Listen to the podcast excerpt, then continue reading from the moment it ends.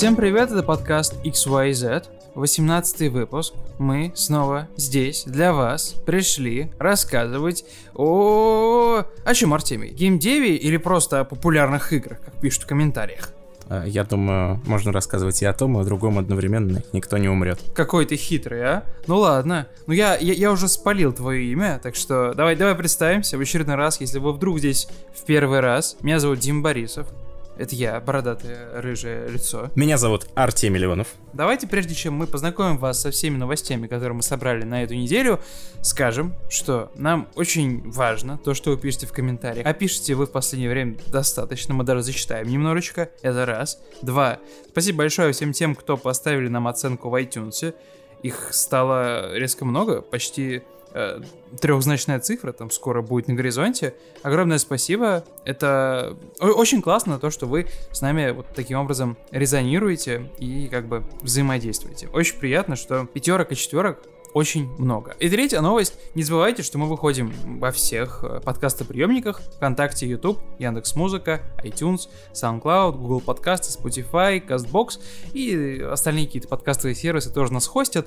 А мы как бы и против ничего не имеем. А теперь давайте по новостям пройдемся немножко. Э, Нам изначально хотелось сделать конференцию Microsoft главной темой, да, подкаста. А, но... Но потом мы ее посмотрели. Да, потом мы ее посмотрели, мы ее поорали. Там на самом деле есть за что зацепиться, и мы этой возможностью воспользуемся. А, И в целом я и на трансляции сказал, и скажу здесь, что мне кажется, что две конференции были примерно на одном уровне. Ну, за исключением, если закрыть глаза на Halo, окей, я про Sony и Microsoft. Но также, помимо конференции Microsoft, хотелось бы обсудить интересное событие. Мы его уже обсуждали а, в 14 или 15 выпуске. Тоже вспомнил. Да, когда заанонсировали э, трилогию, да, Мафия. Когда ее переиздание, ремастер, ее, когда ее ремастер анонсировали, а когда вы сказали, хей, народ, э, вот вам доступна вторая часть, оп, хей, народ, вы там есть, вам доступна третья часть, если вам интересно, можете поиграть за компанию. Игра говно.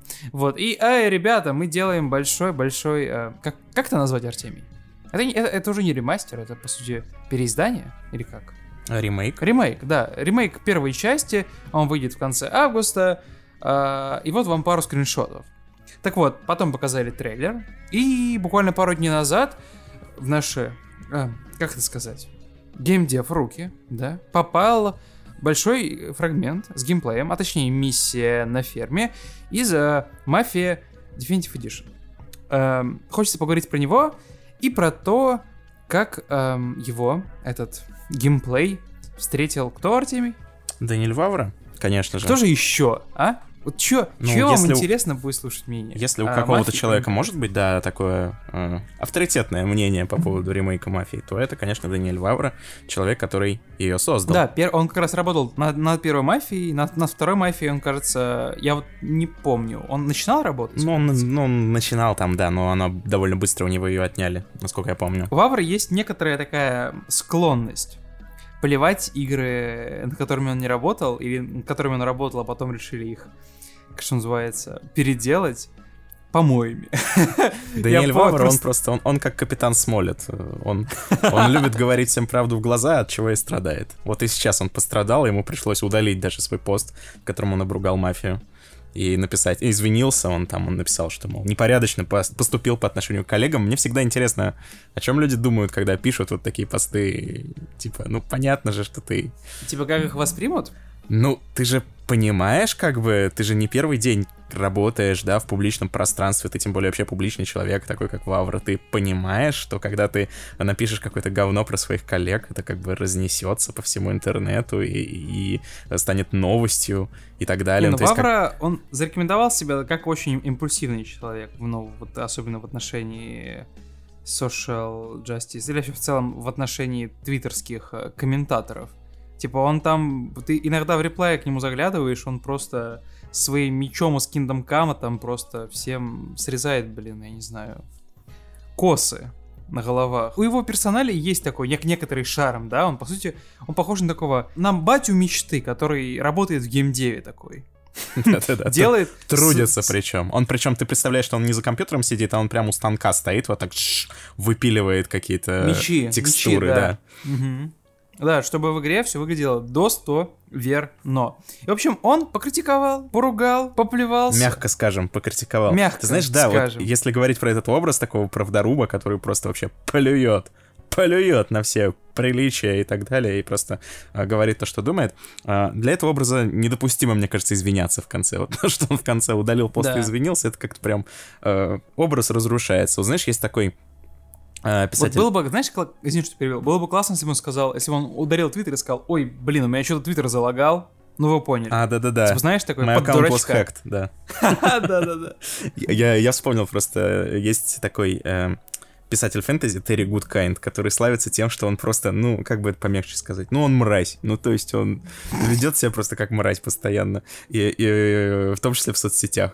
И вот, например, был случай, э, вышла его книга новая, а он запостил ее, ну, как фотографию, и написал, Книга моя прекрасна, я молодец, а вот обложка какой-то просто трындец, стыдно такую обложку выпускать, типа художник м, Гондон.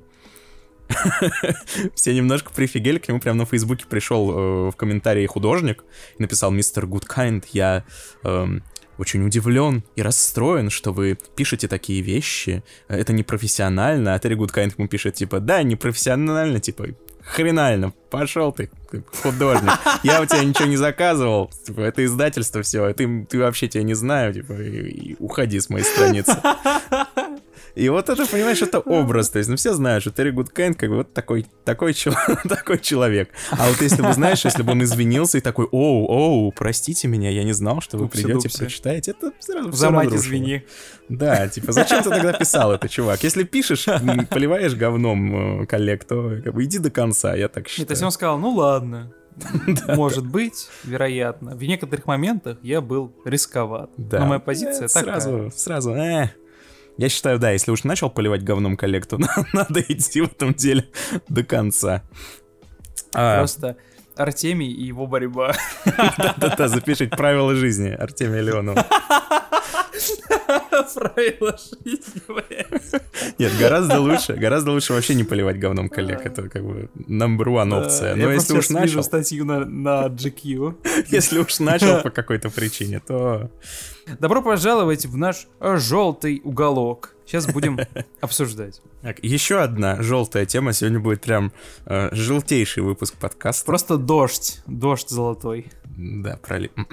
Окей, я не буду разбивать эту тему, эм, с твоего позволения. Мы в прошлых подкастах эту тему не затрагивали, хотя она происходит довольно давно э, и заслуживает, в общем-то, внимания. Это то, что происходит в Ubisoft. То, что связано с э, именем такого персонажа, как Серж Эскоэт, который, как выяснил Блумберг, говорим Блумберг, подразумеваем э, Джейсон Шрайер, потому что... ну, Держим в уме его, да. ну да, ну понятно, под какой бы вывеской не выходили статьи Джейсона Шрайера, всем как бы понятно, что это такое. Всем известен этот жанр. Джейсон Шрайер находит, находит жертву.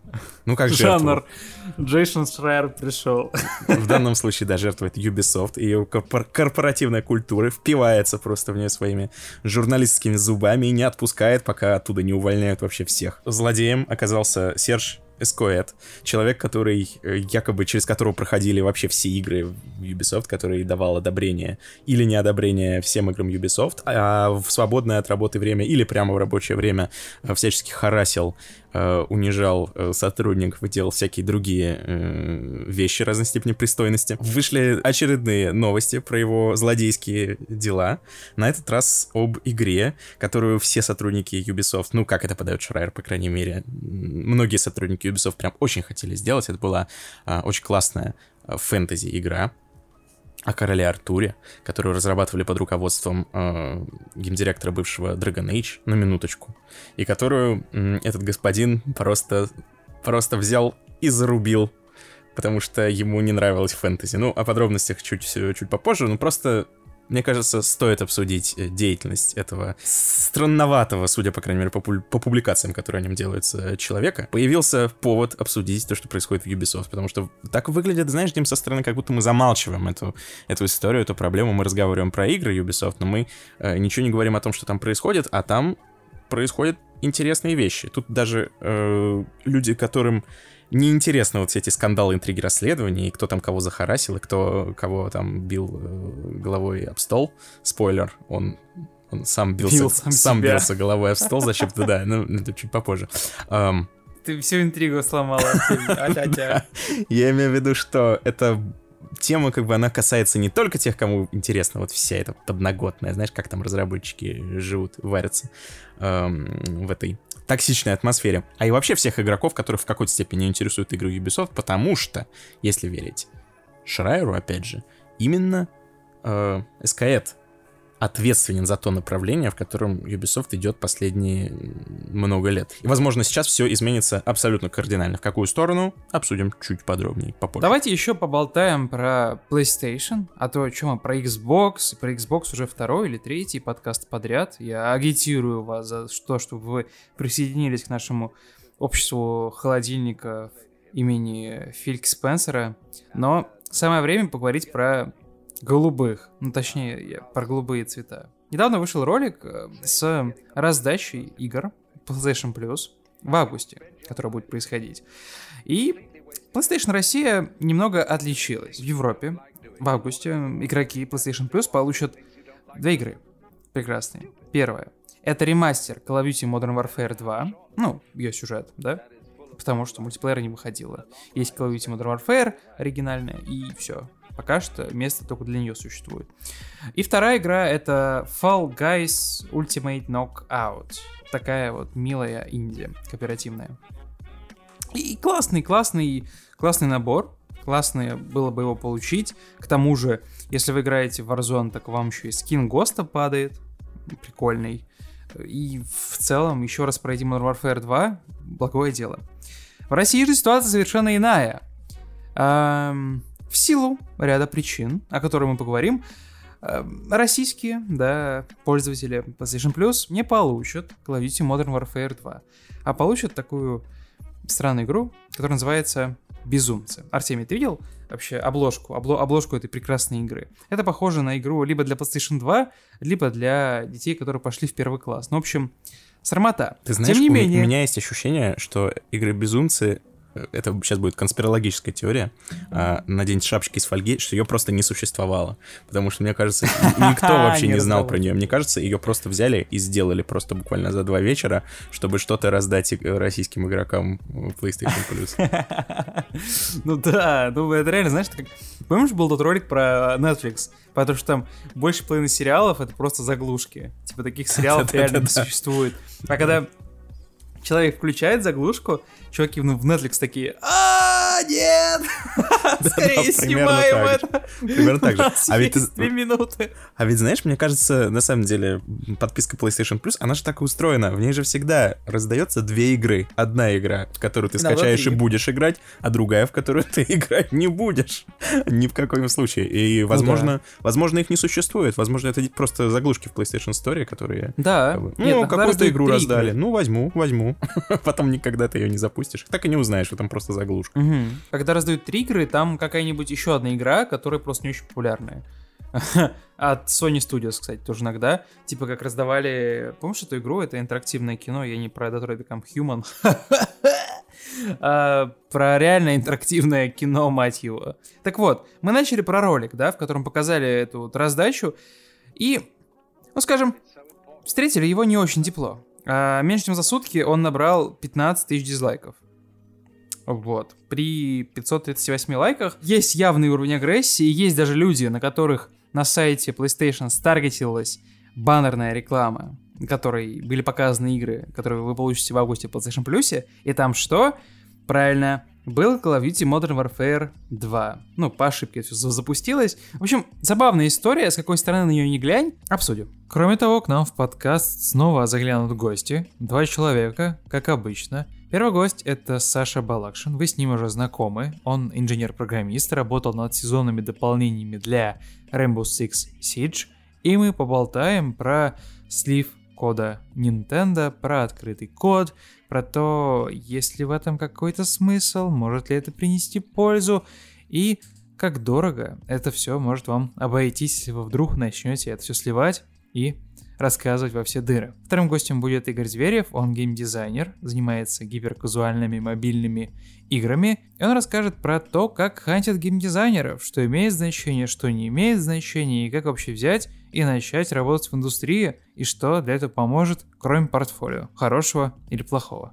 Об этом и о многом другом в подкасте XYZ в 18 выпуске, где я, Димка Борисов, И я, Артемий Леонов. рассказываем про забавные истории, геймдев, зовем гостей, в общем, все как обычно. 18 выпуск, мы начинаем. Артемий, команду. Поехали.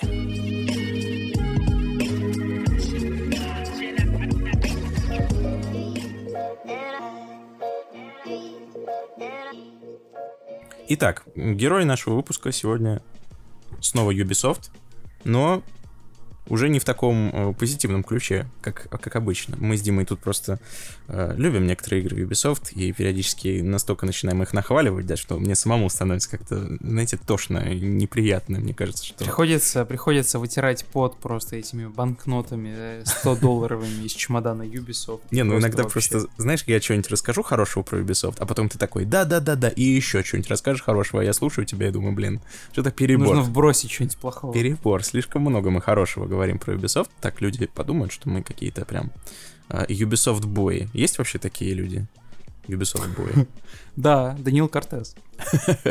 Допустим. А, ну так вот, в этот раз мы расскажем о Ubisoft кое-что не совсем приятное, потому что неделю назад Джейсон Шрайер, всеми, нашими, всеми нами любимый, который теперь работает в Bloomberg, а, выпустил свое фирменное расследование, которое на этот раз еще даже, я бы сказал, немного, немного интереснее, чем обычно. Я заранее извиняюсь, что я про а, всякие такие достаточно серьезные вещи, над которыми не стоит шутить, такие как э, ужасная токсичная рабочая атмосфера, харасмент и все такое, что мы будем говорить о них немного в таком как бы приподнятом настроении, мы не будем прям целый выпуск э, причитать и качать головами и говорить, как это плохо. Сразу дисклеймер, это очень плохо, мы это осуждаем. Э, Неподобающее поведение со стороны руководства, да и вообще неподобающее поведение, оно, оно не подобает, я бы так сказал. Но тем не менее, персонаж, про которого выходят э, нынешние расследования Джейсона Шрайера, он, ну, я, я все равно скажу, он какой-то забавный, на мой взгляд. Ну, то есть эта история, она, э, если бы она не происходила в реальной жизни, что грустно, что она происходила в реальной жизни, но если бы нет, то это мог бы быть какой-то персонаж... э, персонаж Сериала «Офис». да, комедийного сериала, да, например, «Офис». Ну, посудите сами. Ну, то есть, опять же, то, что он там приставал к каким-то сотрудникам женского пола, сотрудницам, это как бы, да, понятно, все очень плохо. Но вот мы читаем, Одобряем. мы читаем, что, что он еще делал. Да, сп- спойлер, его, если кто не слышал, его уволили. После этих а, публикаций его уволили. А, а, да, важный момент. Представьте себе, человек вообще, ну, если, опять же, если верить Блумбергу и Шрайеру, блин, Блумберг и Шрайер как будто два человека. Это один, это один человек, на самом деле. Дух креативный. Блумберг и Шрайер. Да, два, два брата, да, детектива. Детективное агентство. Блумберг и Шрайер. Да-да-да. Как, Нельсон и Мёрдок. Да-да-да. Я тоже об этом подумал. Блумберг и Шрайер. Да, им нужно ребрендинг сделать, просто открыть отдельное детективное агентство чисто под игровую индустрию. Туда, знаешь, он сидит, Шрайер там сидит, как Шерлок Холмс с трубкой, и ему миссис Хадсон открывает дверь, к вам посетители, к нему приходит э, угне- угнетенный сотрудник из Blizzard и такой, мистер Шрайер, вы моя последняя надежда. Эм, Он такой, Блумберг, этого возьми. на себя». Да. Он такой, «Хорошо». Доктор, доктор Блумберг. Джей- Джейсон Шрайер и доктор Блумберг. Да. Это Куда-то мы ушли. работает. Куда-то мы ушли не туда. Так вот, э, злодей, да, злодей сегодняшней серии, э, его зовут Серж Эскоэт. Вроде бы я правильно произношу его фамилию, Эскоэт. А, Что интересно, этот человек, про которого чуть-чуть, да, расскажем дальше, это, в общем-то, если верить Блумбергу Шрайеру, это как бы никто. То есть он э, пришел в индустрию совершенно практически нечаянно. То есть он устроился в Ubisoft тестировщиком по объявлению. То есть это не какой-то, знаете, великий геймдизайнер или что-то такое. Он был тестировщиком. Устроился по объявлению, потом он подружился с Ивом Геймо и его семьей. И как-то так совершенно нечаянно годы шли. Он дружил с семьей Ива Геймо все сильнее. Опять же, это все, да, информация, основанная на информации от Шрайера. Я свечку не держал, я не знаю. Возможно, он действительно супер профессионал, и именно поэтому он получил свою позицию. Но, в общем, в итоге Серж Скаэт оказался э, на самой вершине пирамиды принятия решений в Ubisoft и замкнул на себе вообще все процессы, какие там происходили. То есть э, все ключевые решения, которые там принимались, там начать разработку игры, э, завершить, там, не знаю, повести ее в таком направлении, в другом, все это э, проходило через него. Э, то есть фактически... В общем, если вы смотрели сериале Dark, то он там, по сути, Джонас такой. Да-да-да. Да, ты же посмотрел сериал Dark, да, как я, как я, э, как я рекомендовал в прошлом выпуске. Довольно, довольно. Да, кстати, кстати, было несколько комментариев про то, что, мол, спасибо за рекомендацию. Я прям порадовался. Я всегда радуюсь, знаешь, когда мне что-то очень нравится, я это рекомендую людям, и они берут и смотрят это или играют. Это прям очень приятное чувство. Как будто ты несешь несешь свет, знаешь, несешь свет э, дальше. А работа главным редактором, а? Да, это, все фигня. Это а, хобби. Да. Главное людей подсаживать на Дарк, на Дарк, да, и на Гамильтона. Я тебя и на Дарк, и на Гамильтона подсадил. Ох, ишь да, какой. Да. А, о чем я бишь? О том, что если вы играли в какую-то игру Ubisoft за последние несколько лет или э, не играли, потому что вам не нравится, в каком направлении развивается компания, это все э, это все было замкнуто на вот этом самом Серже Эскейте, который э, очень интересный персонаж, судя по всему, потому что рассказы про него Джейсон Шрайер собрал просто э, удивительные. Про то, как он, э, когда ему пичили игры, бил головой по столу. Не знаю, мне, мне кажется, это очень смешно звучит, я не знаю. Только, знаешь, эта игра изумительно. Просто представь, да, Дима, что ты придумал какую-то игру, там, я не знаю, Assassin's Creed новый. Приходишь пичить главному, главному по играм в Ubisoft, начинаешь у него рассказывать. весь лоб уже красный, потому что у него все утро пичи. Он такой, ну что там у вас? Он так поднимает голову со стола. Да, но, еще лучше это, если совместить со следующим, со следующей деталью его портрета. Э, он стучал головой по столу и издавал звук, похожий на рычание. Э, Просто, просто представь, это ты пичешь игру, сидит чувак за столом, такой, да, Дима, Дима Дракман, да, он возвращается, этот персонаж. Э, Дима, да, интересно, давай, я послушаю, я послушаю твой пич. И такой, а, в общем, действие игры разворачивается, и он такой, хренак, хренак в стол головой.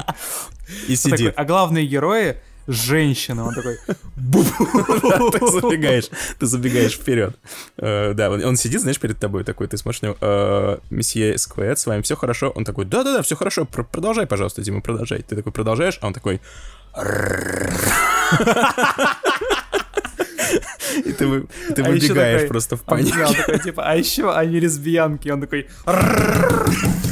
Просто головой. Возможно, знаешь, кого мне напоминает это поведение? Возможно, он просто превращался в мистера Хайда. Доктор, доктор Эскейт и мистер Хайд. Возможно, просто вовремя успевали... Просто но, новая франшиза родилась. Доктор Эскейден, мистер Хайд и Блумберг и Шрайер. Просто война двух. Dark Universe. Ubisoft Universe, да. Ну, потому что как иначе объяснить, что человек, э, ему, ему что-то рассказывают, а он начинает бить себя головой по столу и рычать, ну, как бы... А... Иногда, иногда у тебя бывало такое, когда вот рука чешется, вот под большим пальцем, а ты чешешь, а все равно чешется, и нужно покусать немного, знаешь, так зубами, чтобы перестало чесаться. Вот тут, наверное, просто точно такой же зуд был просто в его креативной голове Артемий. Зуд, который, ну, никак не обуздать. Знаешь, вот. кто в этой франшизе будет э, как бы ар- архивраг, заклятый враг Сержа СК это? Кто? Это будет э, Рэнди Пичфорд, потому что он будет вставлять ему палец в ухо, и это секретное оружие против него. Э, ну так вот, помимо вот этих своих эксцентричных привычек и того, что он эм, харасил э, сотрудниц женского пола, как будто есть сотрудницы мужского пола, да.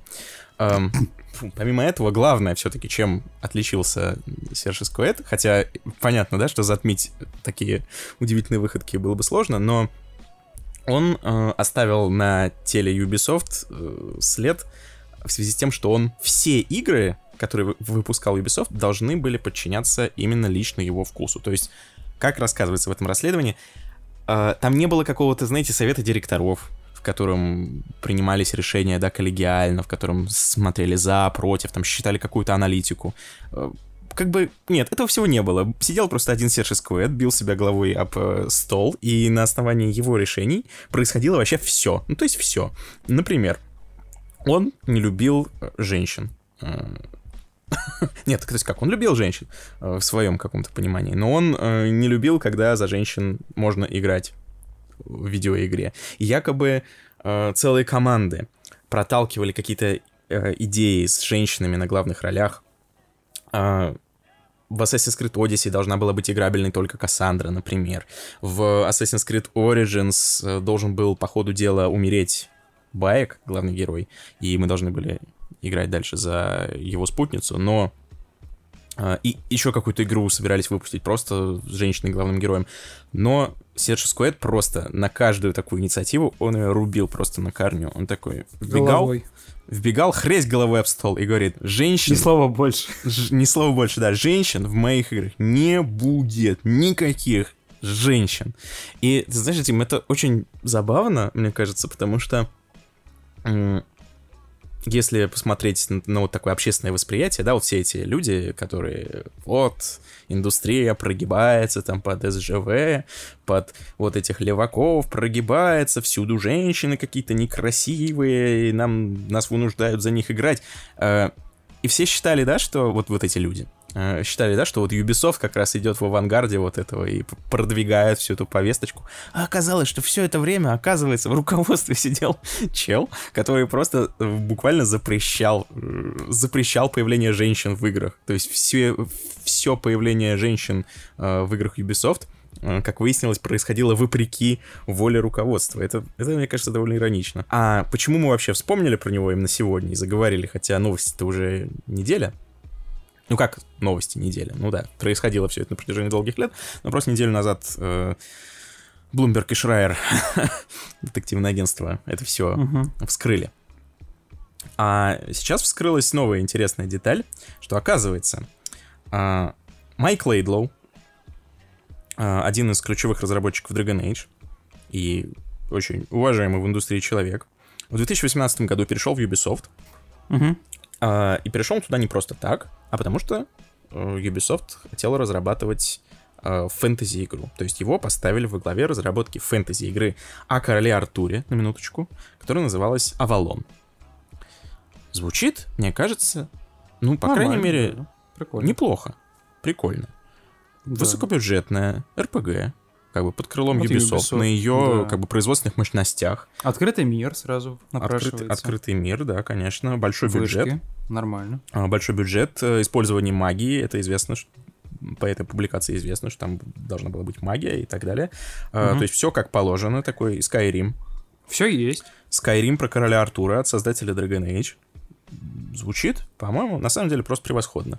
Ну, Но да но все это великолепие натолкнулось на одну единственную проблему. Опять же, если верить Шрайеру, возможно, там были какие-то более сложные, да, э, э, возможно, история более сложна, чем нам преподносят, но, опять же, если верить публикации, просто э, вот этот Серж, Эскаэт, не любил фэнтези. Он просто не любил фэнтези, ему не нравилось. Я, я знаю таких людей. Вот у меня э, отец, например, ну, я ему говорю, вот э, классный фэнтези. Он такой, не-не-не, фэнтези я не люблю, просто не люблю.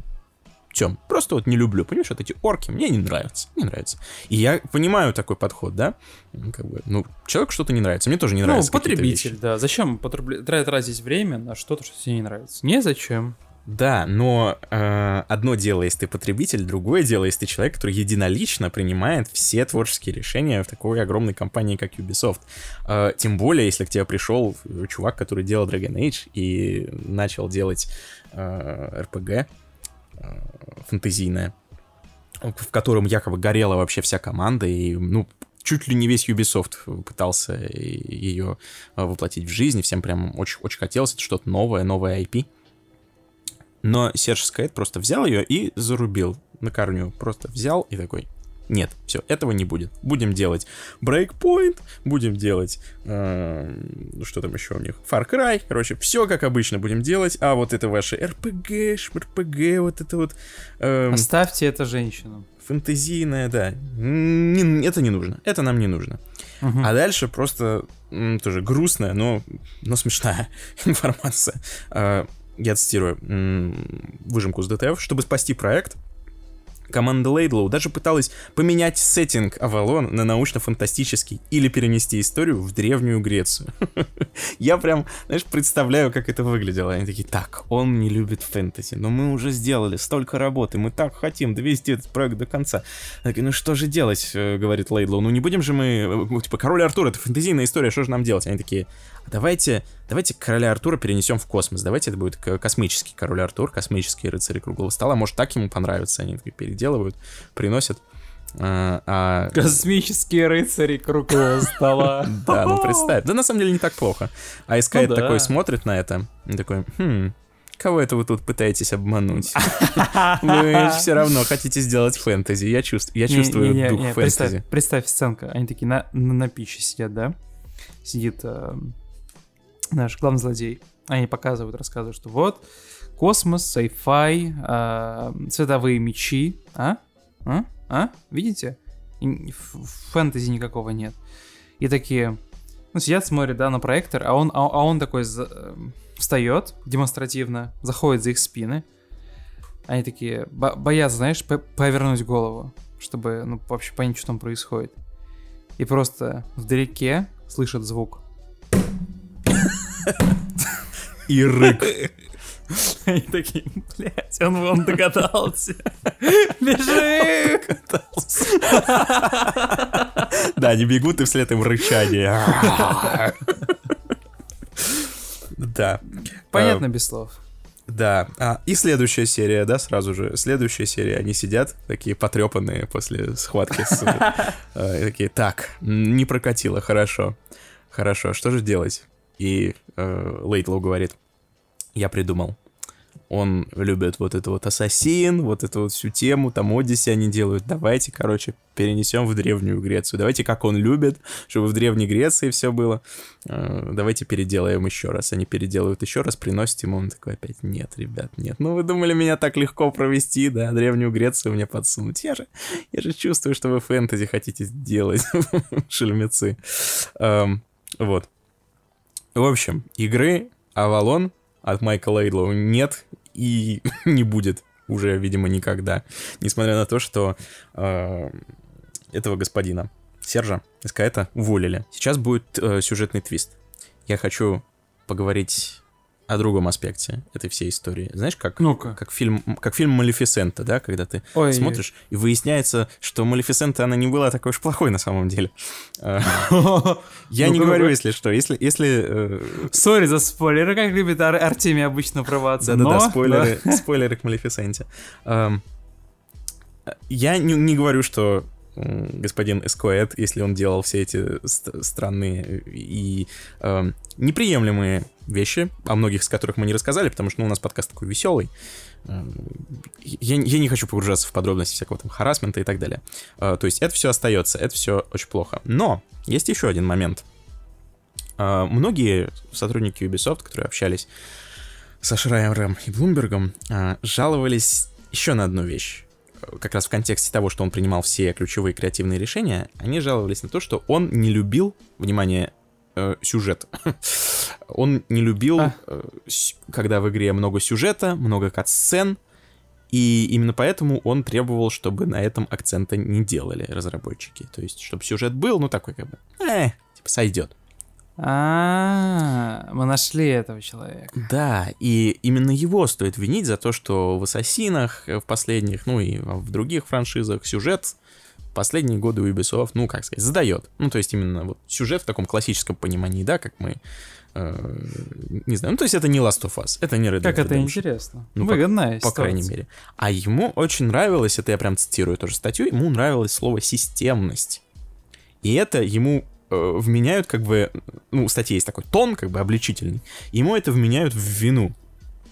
Что вот он не любил вот сюжет, любил системность, и поэтому вот игры от Ubisoft превратились вот в такие дрочильни, которые мы все э, знаем. И тут вот как раз, Дим, ты уже, наверное, понимаешь, к чему я клоню. Да. Потому что есть люди, не будем называть пальцами, называть пальцами. Называть пальцами. Называть пальцами и показывать именами. Э, ну, например, это я, ты и Луцай, да? Собрались. Собрались втроем. Не будем показывать пальцами.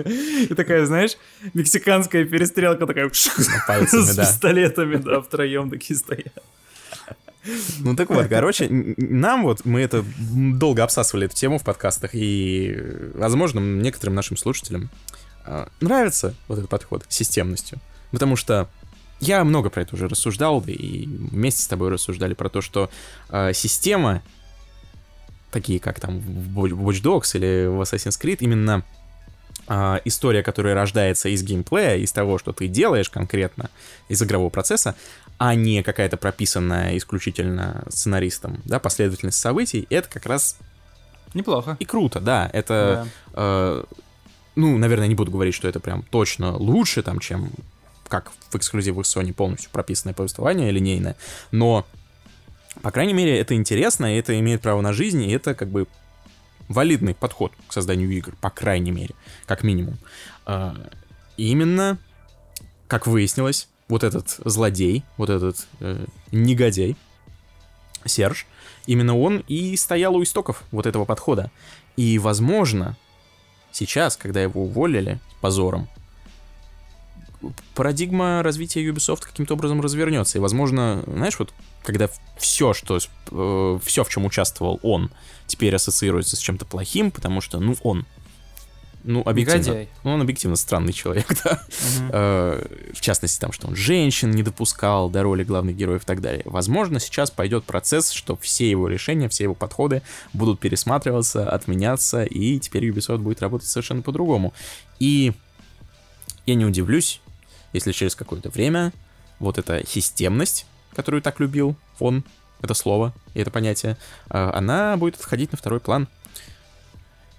И мы будем видеть игры Ubisoft, которые сильнее похожи на типичные AAA проекты там от Sony или от кого-то еще. Артем, вот как ты считаешь, хорошо это или плохо, что вот индустрия взяла сейчас и нашла того самого козла отпущения, который вот ну, во всех аспектах поганец. Да, вот просто что не возьмешь, все сделал плохо, да. Да.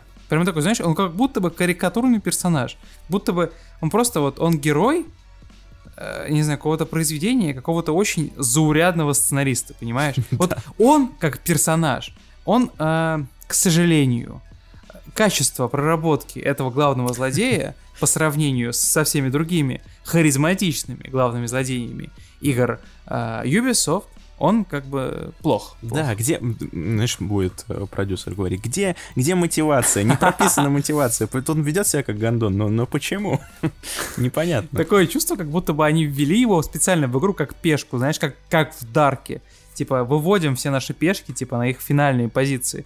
А, ну, то есть, то, как он попал в компанию, даже странно, как будто бы они специально взяли его со стороны, напридумывали там, не знаю, э, создали вокруг него вот просто облик какого-то ну, полного идиота, Просто Майкл Скотт от мира, от мира Ubisoft. Не, ну тут нужно еще помнить, что все-таки в этой истории номинально есть сценарист, это Джейсон Шрайер, то есть именно он выстраивает нарратив именно так, как как ему хочется. Ну, то есть... Короче, Джейсон Шрайер исписался, все. Нет, короче. ну, как бы я имею в виду, что нельзя тут исключать его какой-то, да, авторский замысел. То есть, когда он садится ну, писать да. статью, он хочет э, что- что-то показать, чего-то ей добиться. То есть, это не, не на 100% э, давайте отразим именно вот объективную реальность. Ну, то есть, у него есть некоторая, э, как сказать, адженда, которую он, ну, как бы придерживается. Я не говорю, что это плохо, кто-то прям сильно презирает его за это, говорит, что, мол, нельзя так, надо супер, мол, супер вот объективно, непредвзято взять и во всем разобраться. А не так, что, ходить, рыскать своим носом и спрашивать, а скажите, а вот, э, вот э, Серж Скоэт, вот он, вот он, как, как он вам? Э, он же плохой, да, плохой человек, очень плохой.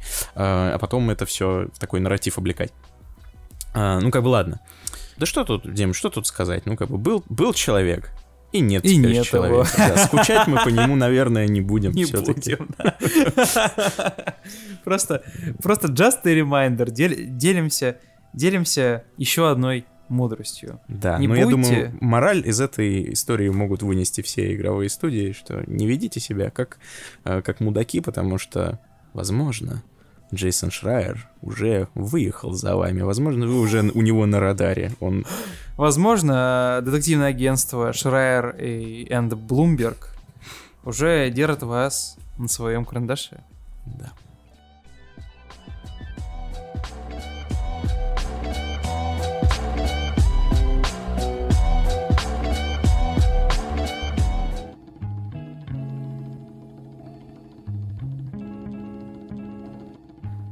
А теперь давайте поговорим про код. А точнее, про его сливы. Да, история неприятная, но тут есть что обсудить. Я и Саша Балакшин поболтаем про это, поговорим про игры с открытым кодом, про репозитории, про то, как это живет на гитхабе, каких усилий это стоит и для чего это вообще нужно, и что делать, если ваш код вдруг слили. Спойлер, непонятно.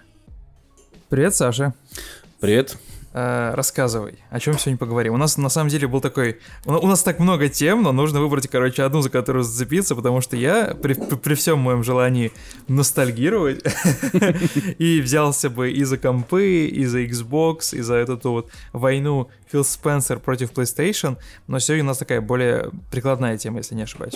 Говорить мы будем про недавнюю утечку, которая была у Nintendo, и, в общем, как к ней относиться, что это значит для индустрии, что это значит для разработчиков, что это значит для комьюнити, и вообще, хорошо ли это, плохо это, как это все воспринимать. Недавно на Reddit выложили, ну как выложили, кто-то устроил слив большой кодовой базы Nintendo, Мгм. и все бы, наверное, прошло бы так э, спокойно, тихо, поскольку такие случаи случаются, такие случаи происходят.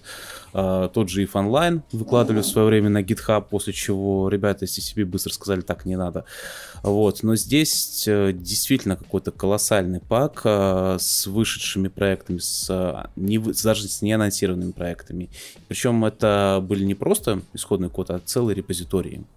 Мгм. Вот. И от Nintendo пока еще нету никакой реакции. Насколько я понимаю, их служба старается закрывать раздачи, но пока не было ни заявлений, пока э, никак не пытались ни подтвердить, ни опровергнуть. Но, к сожалению, как? Ну, все-таки, к сожалению, раздачи распространяются, и люди их смотрят и э, разбирают, и копаются во внутренностях всего этого.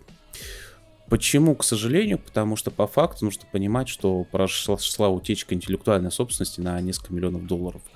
Да, это старые игры, да, это не настолько страшно, насколько э, было бы, если это были какие-то более-менее свежие проекты, но это все равно годы вообще человека, века разработки вложены в них, э, и это стоит больших денег. Поэтому, когда такое происходит, для компании это очень большой стресс, и в том числе это большой стресс для разработчиков. Ну, то есть, а, по сути, этот вот а, репозиторий и код, который был слит, какое использование он может, может найти в руках, да, людей, которые вот заинтересовались этим всем?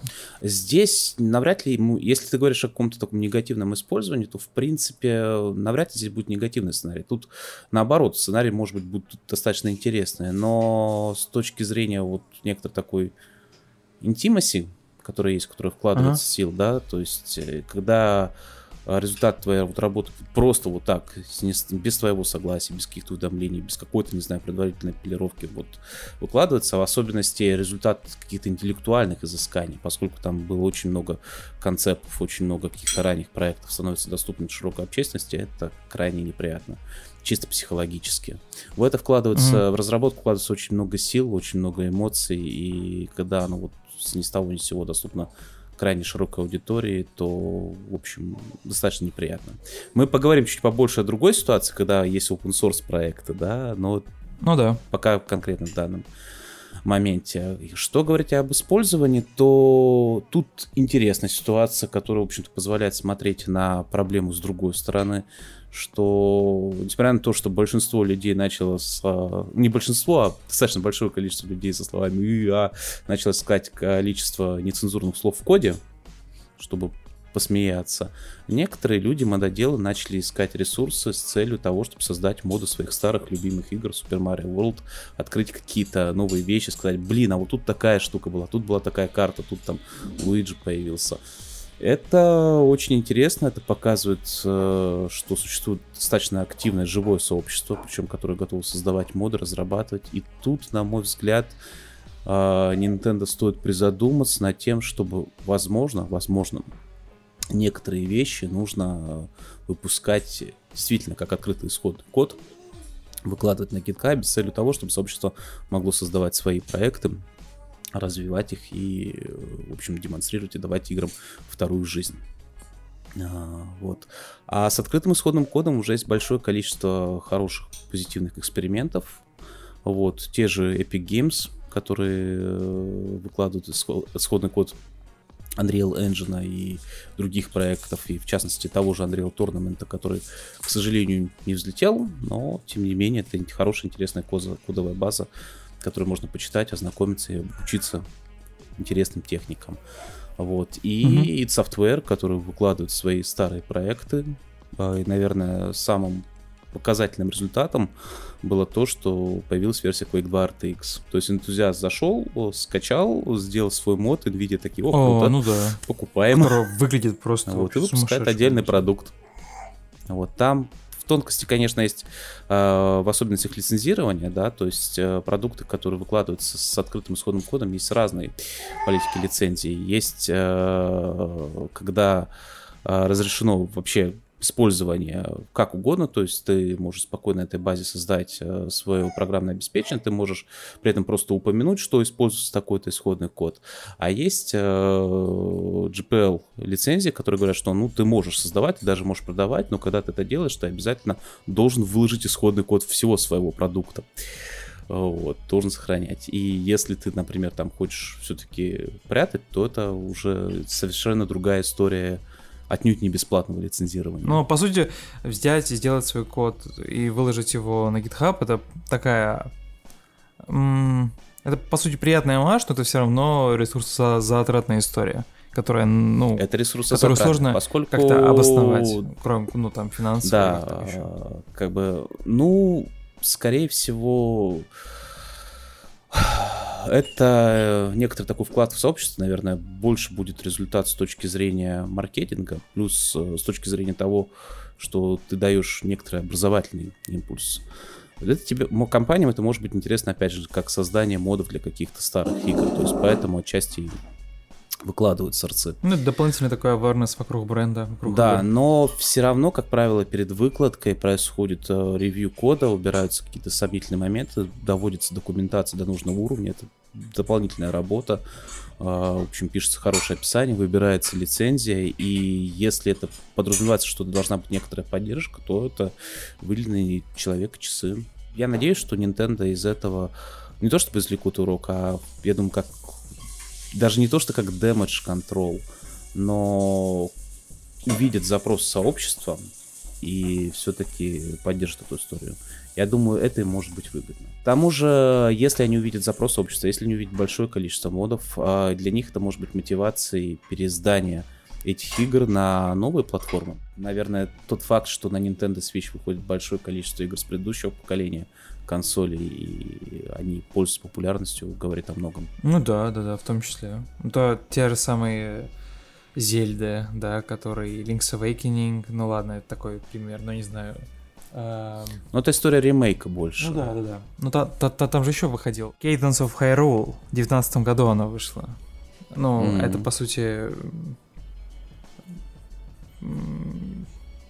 как ее описать? Ну, это музыкальная инди. Это, короче, это одна из классических игр Nintendo, у которой такая вот графика, как ее назвать? Вексельный? Не знаю. Сейчас наговорю всего, а потом, Какой? потом буду жалеть. Пиксельная графика и... Да, да, да, да. Угу. Она там стоит 800 mm. рублей, кстати.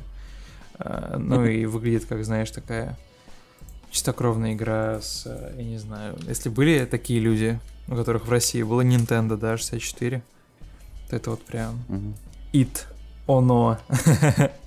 вот.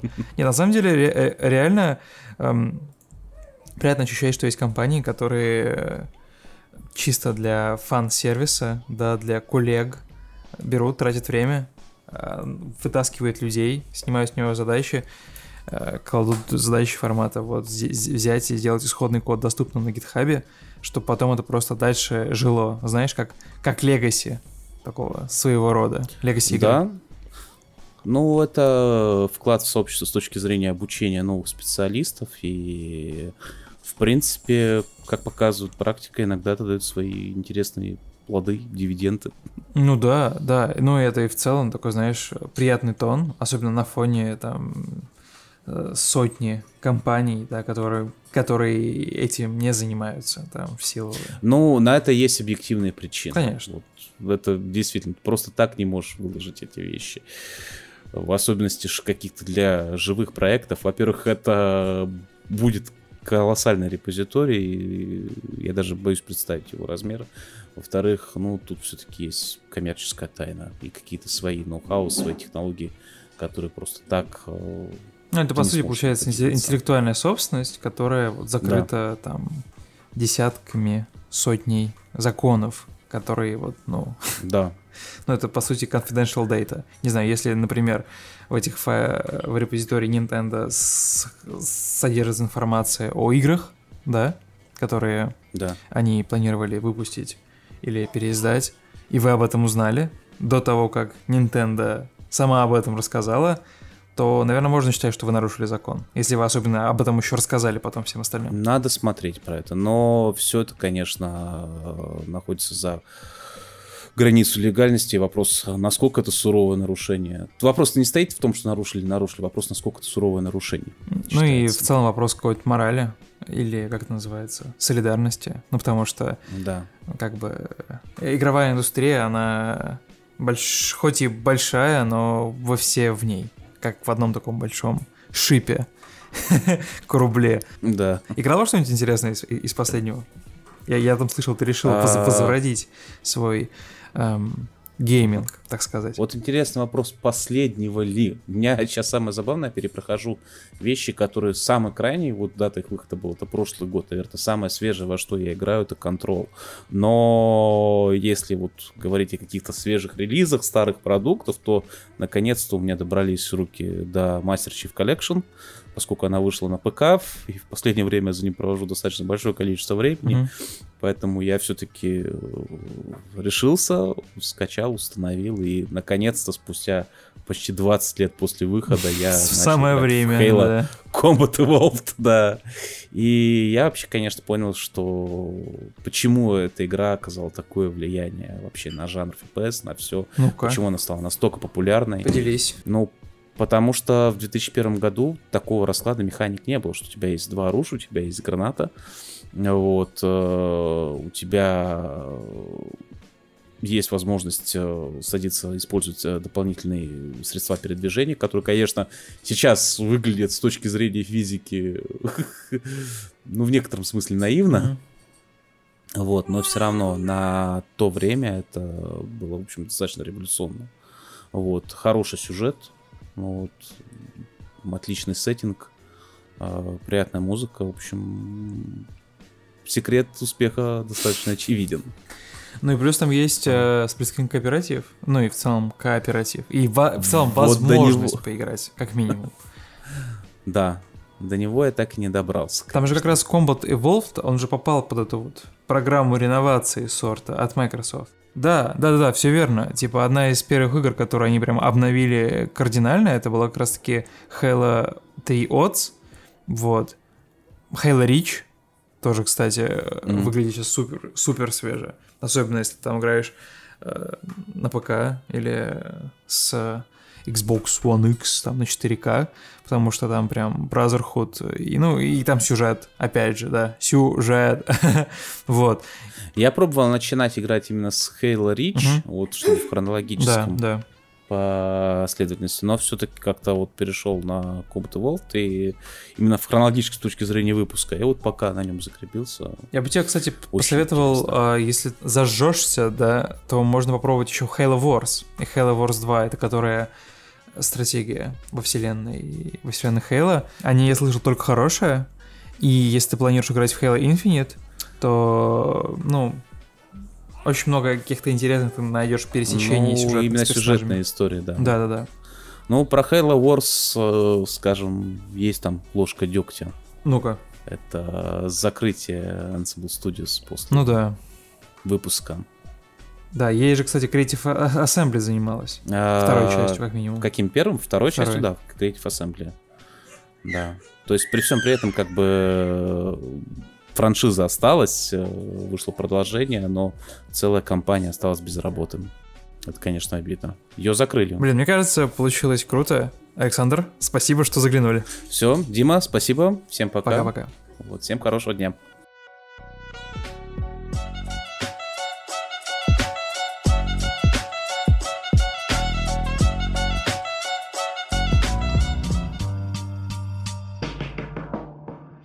Случилась конференция Microsoft.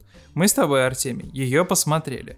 Мы с тобой очень бурно реагировали на анонсы. А вы, дорогие слушатели, можете эту конференцию в нашем исполнении посмотреть на канале XYZ Live. Мы там обсуждаем достаточно много. Здесь же мы сконцентрируем те игры, те проекты, те акценты, которые вызвали в нас, в наших сердцах, наверное, Отклик. самый горячий огонь. Отклик, да, Артемий. Давай начнем с тебя. Да, если, Рассказывай. если вы хотите послушать, как э, Дима орет, когда показывают логотип Сталкер, то, то вам на запись стрима. А если вы хотите послушать, так сказать, более глубокую, немножко более глубокую аналитику, чем просто ор, то Артемий подумал, здесь. успел все, успел все переварить, и вот теперь, э, как это сказать, продакшн value мыслей, короче, заложил хороший.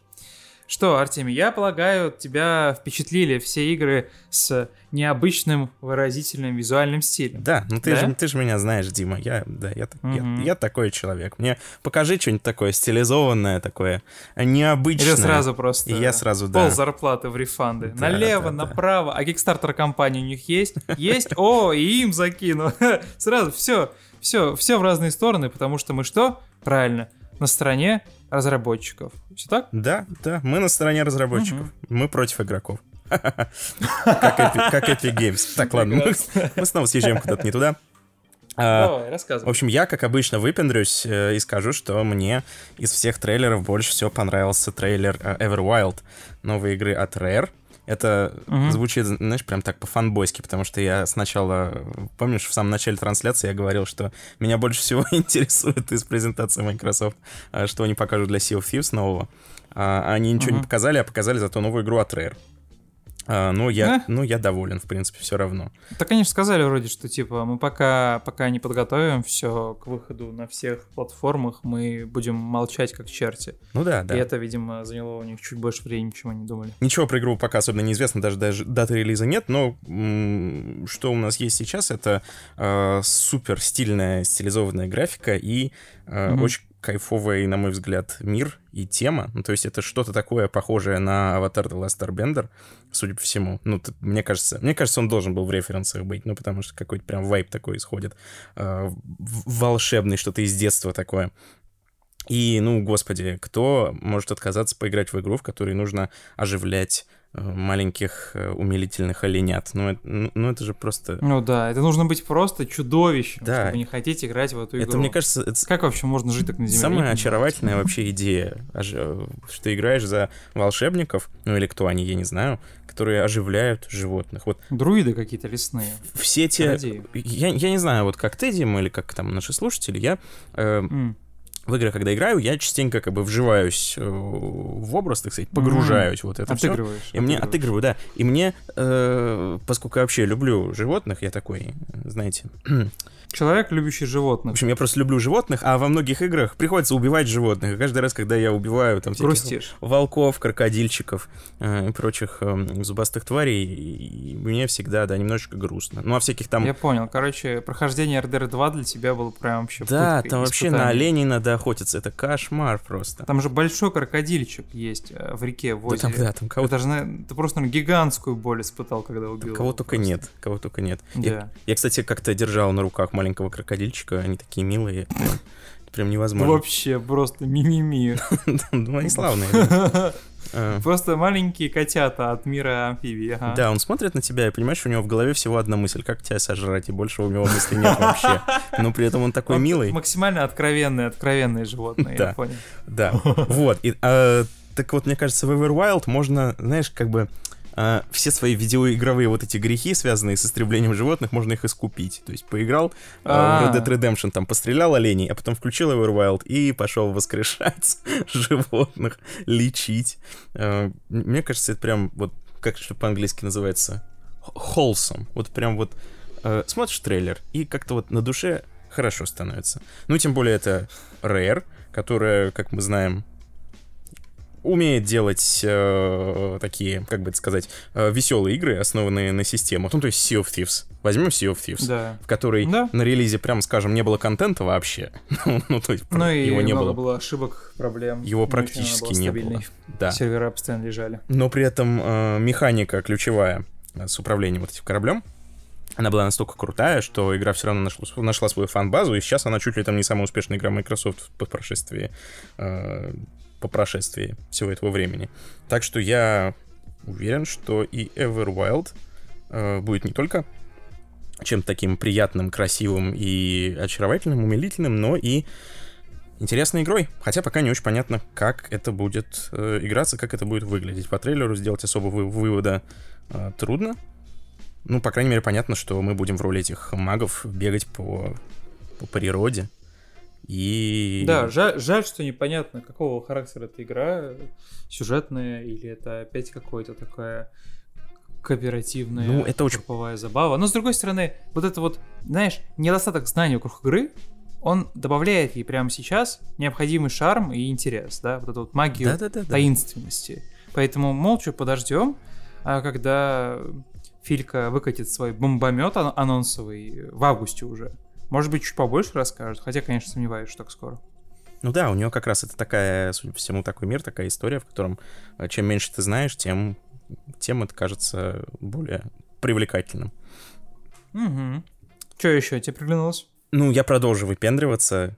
Игра под названием э, The Gang, что как мы прямо на трансляции забили в Google переводчик и выяснили, что это, что это переводится э, по официальной версии Гугла переводится как дрянь.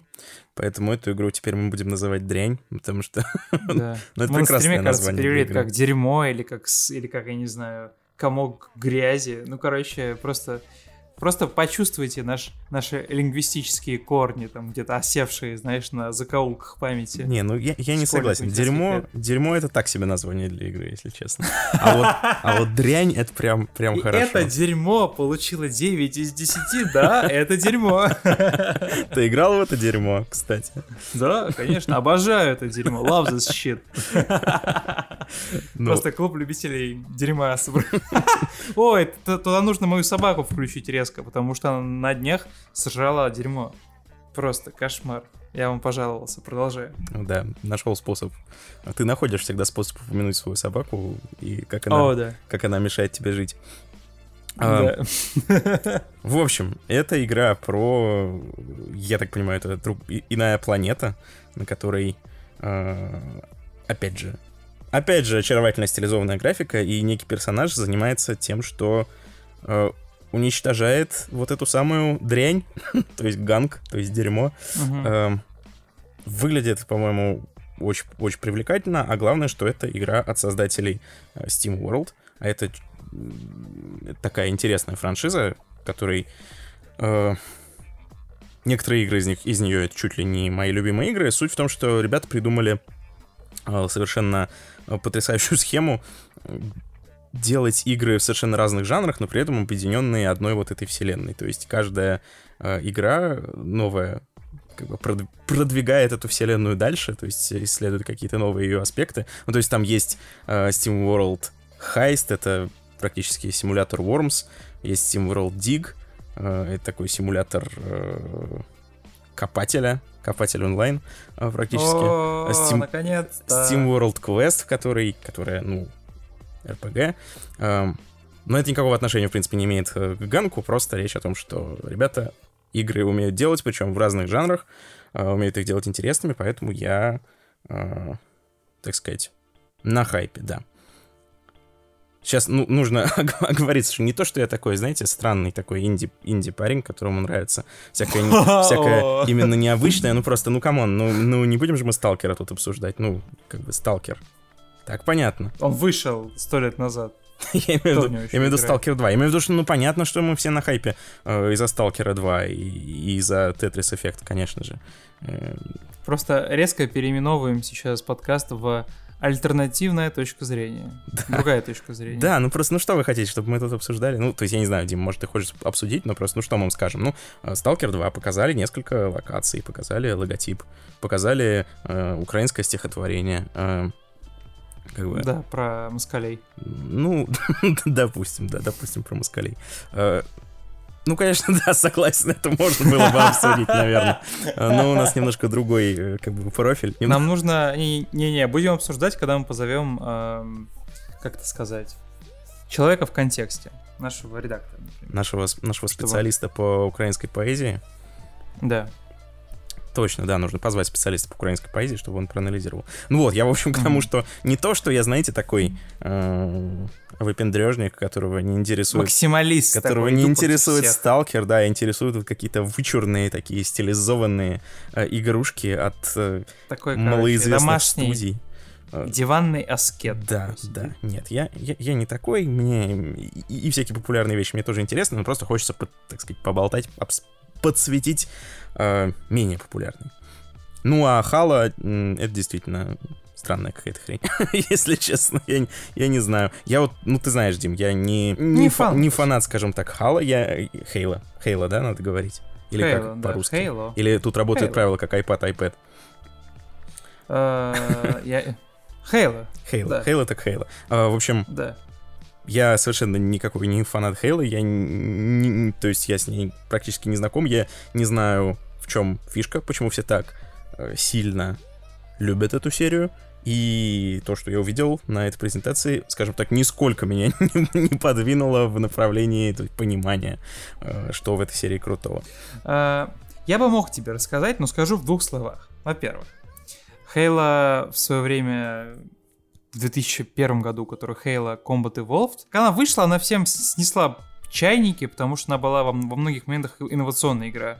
Там было много разных систем, там было два, два оружия, плюс граната, плюс э, продвинутый шутинг, ганплей, вот это вот все. И ну, в свое время, когда люди, люди только-только-только-только э, консоли геймингом, как основным хобби занимались, тогда это прям было бау. К тому же у игры был хороший сюжет, к тому же у игры был мультиплеер, и, ну, знаешь, по старой, по костной памяти это все покатилось дальше, и, ну, части просто продолжали, продолжали радовать.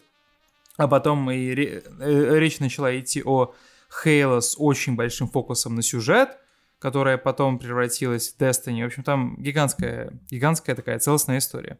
Давай я расскажу про то, что мой взгляд привлекло во всей этой прекрасной истории. И начать хочется с игры, чье название у меня не получается произносить. Я сейчас попытаюсь, а ты, Артемий, можешь мне попробовать поправить. Evout. Все верно? Evout. От, от э, э, наших любимых коллег из Obsidian Entertainment. И это игра в фэнтезийном сеттинге, RPG с открытым миром. Не, конечно, колоссальных там размеров, но достаточно большим. В нашем же распоряжении будет остров, ролевые элементы, магия, э, файтинг от первого лица, луки, э, скелеты, оборотни, в общем, такое красное, такое прям вот, ну, ну все, чистокровное что, все, фэнтези. Да. да, просто по, ну, что, все, что жанр требует, все вы получите.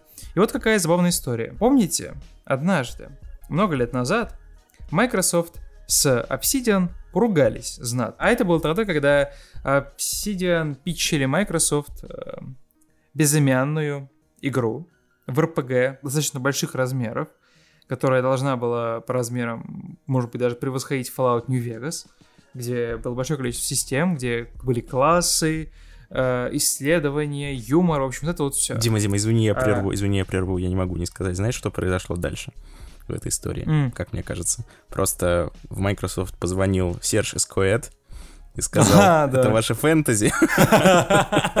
Типа, к вам, тоже обсидиан пришло? Ну так вот, разверните их нахер. Они такие, Серж, ты же в Ubisoft, ты тут вообще что ли крыш поехал? Таблетки не выпил свои, что ли? Он такой, стучит. Да, да, из, такие, извини, ну, ладно, извини, понятно. я просто не мог этого не сказать. Продолжай, пожалуйста, настоящую историю. Да, они питчили Microsoft эту игру Microsoft э, их развернула пару раз, они приносили новую концепцию, в конечном итоге они сказали нет, занимайтесь, пожалуйста, другими играми, которые мы вам скажем. И, соответственно, эта идея, она умерла, и там в «Кровь, пот и пиксели» даже про это рассказывается. Э, такой один из переломных моментов. И и, и в целом, если вы посмотрите, кстати, документалки от NoClip про Obsidian, достаточно большие, там тоже есть упоминание этой безыменной RPG-игры в открытом мире с магией, скелетами и вот всем таким. И тут, оп, анонс RPG-игры э, Obsidian и Microsoft снова вместе. И мне кажется, я спекулирую сейчас, да, строю догадки, но, блин, как было бы классно, если бы, если бы Obsidian такие пришли к Microsoft, Microsoft такие, ребята, вы нам нужны, мы вас купим, э, что вам нужно вообще, кроме денег? Вот а, а, объясните, типа, вот, какова, какова цена сделки? Они такие, а, Филя, а помнишь, помнишь, лет так 8 назад мы приходили к тебе с идеей прекрасной игры, изумительной просто. В RPG-стилистике. А, в, в RPG фантазийной стилистике отличная игра, которая просто поразила бы мир. Что ты нам сказал тогда? Он такой, э, ну, не знаю, э, ну что-то, что-то, что-то не срослось, да? Они такие, да-да-да, да, да, Филя, не срослось. Так вот, слушай, слушай внимательно. У нас тут сейчас есть одна игра в разработке, классная, тоже такой, знаешь, типа как ну, классная такая звездная опера, очень прекра- прекрасная, нам, нам на нее нужно немного денег, а когда мы ее закончим, и когда мы выпол- выпустим пару дополнений, э, мы сделаем ту самую игру, Филя, про которую ты забыл своевременно. Он такой, ну, э, а, а, а сколько это будет стоить? А, а глава студии такой, Unlimited. Или пойдем к Сергею Галенкину, братан. Он такой, а, ну ладно. Вот, и в итоге Хочется верить, что все было так. Опять же, типа, знаешь, как, как в Хэмилтоне. Никто не знает, что происходило за этими дверями, да? Угу. Не, типа, никого не было в комнате. The room where it типа, happens, no, да. Да, Room Where It Happens. Там, ну, там только Филька был и Creative Head и Obsidian. И, э, слушай, давно мы с тобой, Артемий, не играли в Skyrim. Вот. Ну, в Skyrim возвращаться, наверное, не стоит сейчас. Это, может быть, отчасти даже травмирующий опыт. А вот подождать что-то похожее, что-то вот такое вот от, от тех, кто knows the rules, know how to play this game, я бы, я бы поиграл с большим удовольствием. И в целом, в любую, наверное, какую-нибудь фэнтези я бы сейчас окунулся. Вот сейчас играю в Ghost of Tsushima и понимаю, что когда она закончится, я прям расстроюсь и буду грустить. А, что еще привлекло мое внимание? Так это, хотелось бы сказать Halo Infinite, но нет, Филя, извини. То есть, погоди, не погоди, сегодня. то есть трейлер Halo Infinite э, настолько не удался, что ему не удалось впечатлить даже тебя, главного фаната Microsoft. Это, ну, это нет, достижение. кинематографичный трейлер мне понравился. Типа, а геймплей я его не раскусил. Я понимаю, нет, точнее, я, я не плююсь. И в моменте мне, я, я даже порадовался. Но когда я посмотрел аналитику, когда Digital Foundry решила это все разобрать и показать, и сравнить. И потом я посмотрел, кстати, в 4К этот геймплей, да, как я вот буду в нее играть на Xbox One X, там будет 4К. Я все еще не определился, насколько громко мне плеваться, но я немного поплююсь. Э, мне очень нравится, что игра начала двигаться в новом направлении. Новый э, взяла вектор такой около сервисной игры с открытым миром, с ускоренным каким-то геймплеем, что темпо они вообще ну, прокачали такого сумасшедшего уровня. Но я все еще не знаю, что от нее чувствовать, поэтому, наверное, я свои мысли придержу на пару выпусков куда-нибудь вперед. Благо, про Microsoft можем вспомнить всегда. Благо, в августе еще будет еще одна презентация. Я думаю, к тому времени мы либо получим чуть больше деталей, либо ее перенесут, либо ее отменят. В общем, мне кажется, повод, повод обсудить ее будет. Вторая игра, про которую я хотел поговорить, это Psychonauts. Артемий, я почти, почти вчера взял и купил ее еще раз и скачал по обратной совместимости на Xbox One X, потому что, ну это прям выглядит как игра моей мечты из детства. Вторая часть, ты имеешь в виду? Вторая Или часть, первая? конечно. Пе- первую сейчас, ну первая, да, это игра моей мечты. Я в детстве в нее вообще просто шпилил как, как дурак. И перепройду с радостью. Еще, кстати, э, решил еще, еще скачать Булли от uh, Rockstar. Что-то у меня прям такая ностальгия началась, летняя. А вот вторая часть, она выглядит прям, знаешь, как, как рок-концерт. Как последний рок-концерт какого-то, не знаю, твоего любимого исполнителя. Как, не знаю, как вокальный концерт там Джека Блэка. Ну, то есть она прям, не знаю, выглядит прикольно. И такая психоделическая, юморная. И не знаю, я, видимо, слишком предвзятый, наверное, потому что я Тим Шефера читаю везде, смотрю его везде. И, ну, наверное, вот с ним у меня какой-то нездоровый, да, уровень фанатизма происходит. Но я прям оголодал по вот этим вот, знаешь, приключениям несерьезным.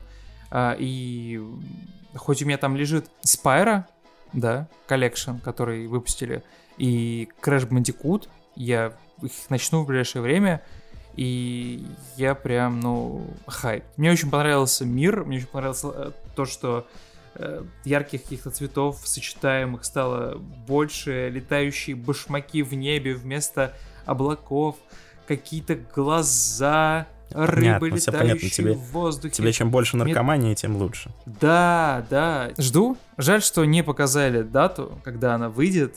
Э, Радует то, что выйдет в Game Pass'е бесплатно. Бесплатные игры, это же просто фантастика. Ну, слушай, в Вот. Game Pass'е это не то чтобы бесплатно. Было бы, конечно, классно. Нет, но у меня он просто стоит до 22 года. Хрена себе. Типа, для меня это То есть бесплатно. ты рассчитываешь, что к 22 году мир еще не закончится, да? Это ты... Не, не, ну конечно, я, я думаю, что все будет окей. Но пока, пока мой Game Pass у меня стоит на консоли, все должно быть окей. Как, типа, мир, конец света, подожди, у меня еще Game Pass не закончился. Вот. А, И, и последнее, о чем хотел сказать, это даже, наверное, не повосхищаться, а покайфовать от, от вот, вот этой вот Microsoft любвеобильности, которая сейчас от нее идет, потому что Destiny 2 во- во-первых, ее оптимизируют для Xbox Series X, 4К, 60 FPS, понятно. Приятно то, что осенью она появится в Game Pass'е полностью, со всеми дополнениями. И также бесплатно вы получите дополнение Beyond Light, которое продается, которое будет продаваться осенью, которое вот а- а- одно из тех больших дополнений, которые переработают игру просто from the ground up. Это прикольная новость, потому что у Bungie и у Microsoft очень такой, знаешь, витиеватый, прикольный путь взаимоотношений когда вот они делали сюжетный Хейла, который стал Destiny, когда они поругались на почве там разных финансовых историй, когда они стали частью Activision, когда они отделились Activision и стали самостоятельными, и теперь снова с Microsoft они эм, строят отношения. Вот, я понимаю, я, мы не будем вдаваться в детали то, как мо- монетизируется Destiny, то, как монетизируются игры, да, которые отчасти free-to-play. Мне интересно, опять же, что Microsoft предложили Bungie. Э, понятно, что большое количество денег, да, понятно, что это Спойлер. да, понятно, что эти дополнения это не единственный способ монетизации этого продукта. Но тем не менее, вот эта вот тактика завоевания, собирания всех этих камней бесконечности в одной руке, и, как правило, эти камни, они оказываются играми, в которые я играю, которые я люблю, ну, ну что сказать, Филька? Ну, ты real man, чё? Тут как бы ничего не скажешь. Ну и так, если прям вкратце, э, жаль, что не показали Hellblade 2. Нормально. Не показали нормальных кадров игровых, геймплея. Надеюсь, покажут чуть позже. Эм, Интересно чуть больше узнать про The Outer Worlds, про это дополнение, которое показали. Я обязательно куплю, когда допройду основную часть. Ну и... Немного расстроило то, что большое количество игр показали, которые только на ранних этапах разработки находятся сейчас. Типа State of Decay 3 например, или Forza Motorsport. Я, я думал, что у вас уже все готово, и мы уже можем играть. А нет, А, нет. придется подождать. Ну, в целом, будем ждать, наверное, остальных конференций, тоже их потранслируем для вас. Не забывайте, что в августе будет еще, на самом деле, куча-куча-куча эм, событий. Microsoft должно показать чуть больше информации про консоли, про вторую консоль из э, новой линейки, консолей будущего, Gen, ну и показать наконец-то цены, детальки, даты. И я надеюсь чуть больше рассказать про игры, которые они вот уже запичили, и надеюсь, что скажут, когда выйдет Psychonauts. А пока держим руку на пульсе, ждем и копим на PlayStation 5. Да, Артемий? Мне очень нравится вообще, знаешь, выражение «держим руку на пульсе индустрии», как будто она прямо сейчас уже сдохнет. Мы сидим у, у, у Да. кровати больной На индустрии, держим руку на пульсе, такой, «Ищ, давай, давай, не уходи. А она такая... Это такой, ну ладно, окей, у меня еще есть Nintendo. Кстати, ты знаешь, да, так, отвлеченная совершенно мысль, я тут вдруг подумал, вот смотри, если произойдет апокалипсис, да, как, э, как в The Last of Us, скажем, э, произойдет апокалипсис, и больше не будет, соответственно, интернета, да, ну, потому что от- откуда его раздавать, ну, понятно, да? Но все игры современные, они требуют интернета, то есть э, нужно, даже если ты на диске что-то покупаешь, тебе надо докачать всего, чтобы она заработала, правильно? И получается, что если реально произойдет апокалипсис, то нам всем придется играть в старые игры исключительно, то есть... э, Отличная возможность вернуться к классике. да, то есть ничего, ничего... Мне кажется, этим, этим и мотивировали себя цикады. Когда, знаешь, они устроили конец света, они такие, народ, вернитесь к истокам. Не, ну обрати внимание, там во что они играют в Last of Us? Они играют в PlayStation Vita. То есть Да. ничего, э, А, ничего более нового, Sony, ничего более нового, чем PlayStation 3, там и, и уже уже в это ты не, не поиграешь. Да. То есть тебе придется проходить бэклог с PlayStation 2, PlayStation 3 там, и так далее, а в более новые игры ты не сможешь играть. А серафиты вообще играют, знаешь, во что? В настольные игры. а? Кстати, Потому да. что технологии не нужны. Да. Все, все сходится. Блин, Дракман опять всех переиграл, Артемий. Вот как? Вот, а? Да, вот Просто глубочайшие, Кодзиму, Код- глубочайшие заложенные идеи и мысли. Да. Сын Кабала. Кадзиму смещаем с э, этого пьедестала, туда сажаем Нил Дракмана, сразу несем ему дары, живем припеваючи, потому что у нас есть пророк. Добро пожаловать все, кто народ, X, народ XYZ. А учитывая, что Дима перерожде- перерожденный Нил Дракман, как мы знаем. то поклоняться нужно будет мне. Ах, Артемий, Артемий, все тебе да расскажи, все тебе да покажи. Я буду, я буду твоим пророком. Буду О, нести твое слово. Окей. Звучит как, знаешь, звучит как бизнес-план, Артемий. Начинаем исполнять э, приказ 96.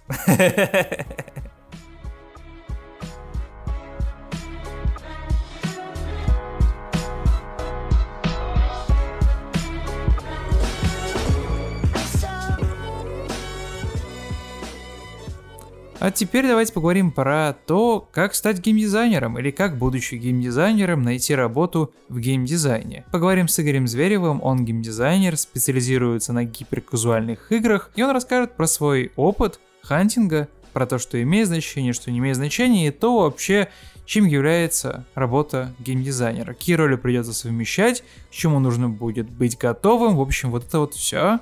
Давайте слушать. Игорь, привет. Привет, Дима. А, можешь, пожалуйста, рассказать, чем будем сегодня заниматься? Я дам маленький спойлер. Будем говорить про устройство на работу геймдизайнеров. Все верно? Верно.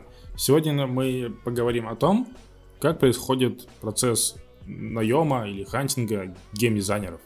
Мгм. Потому что, в отличие от программистов и художников, я думаю, здесь своя специфика, которую очень-очень важно понимать, когда идешь устраиваться в какую-то компанию.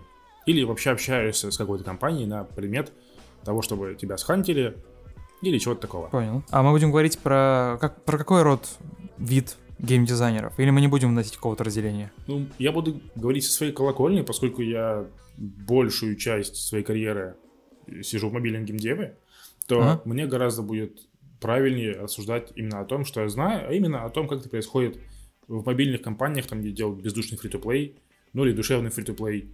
А, потому что здесь все-таки другой, э, другой способ монетизации, другой маркетинговый подход, и это очень сильно накладывает отпечаток на то, как и кого ищут компании на позицию геймдизайнеров и в скобочках продюсеров.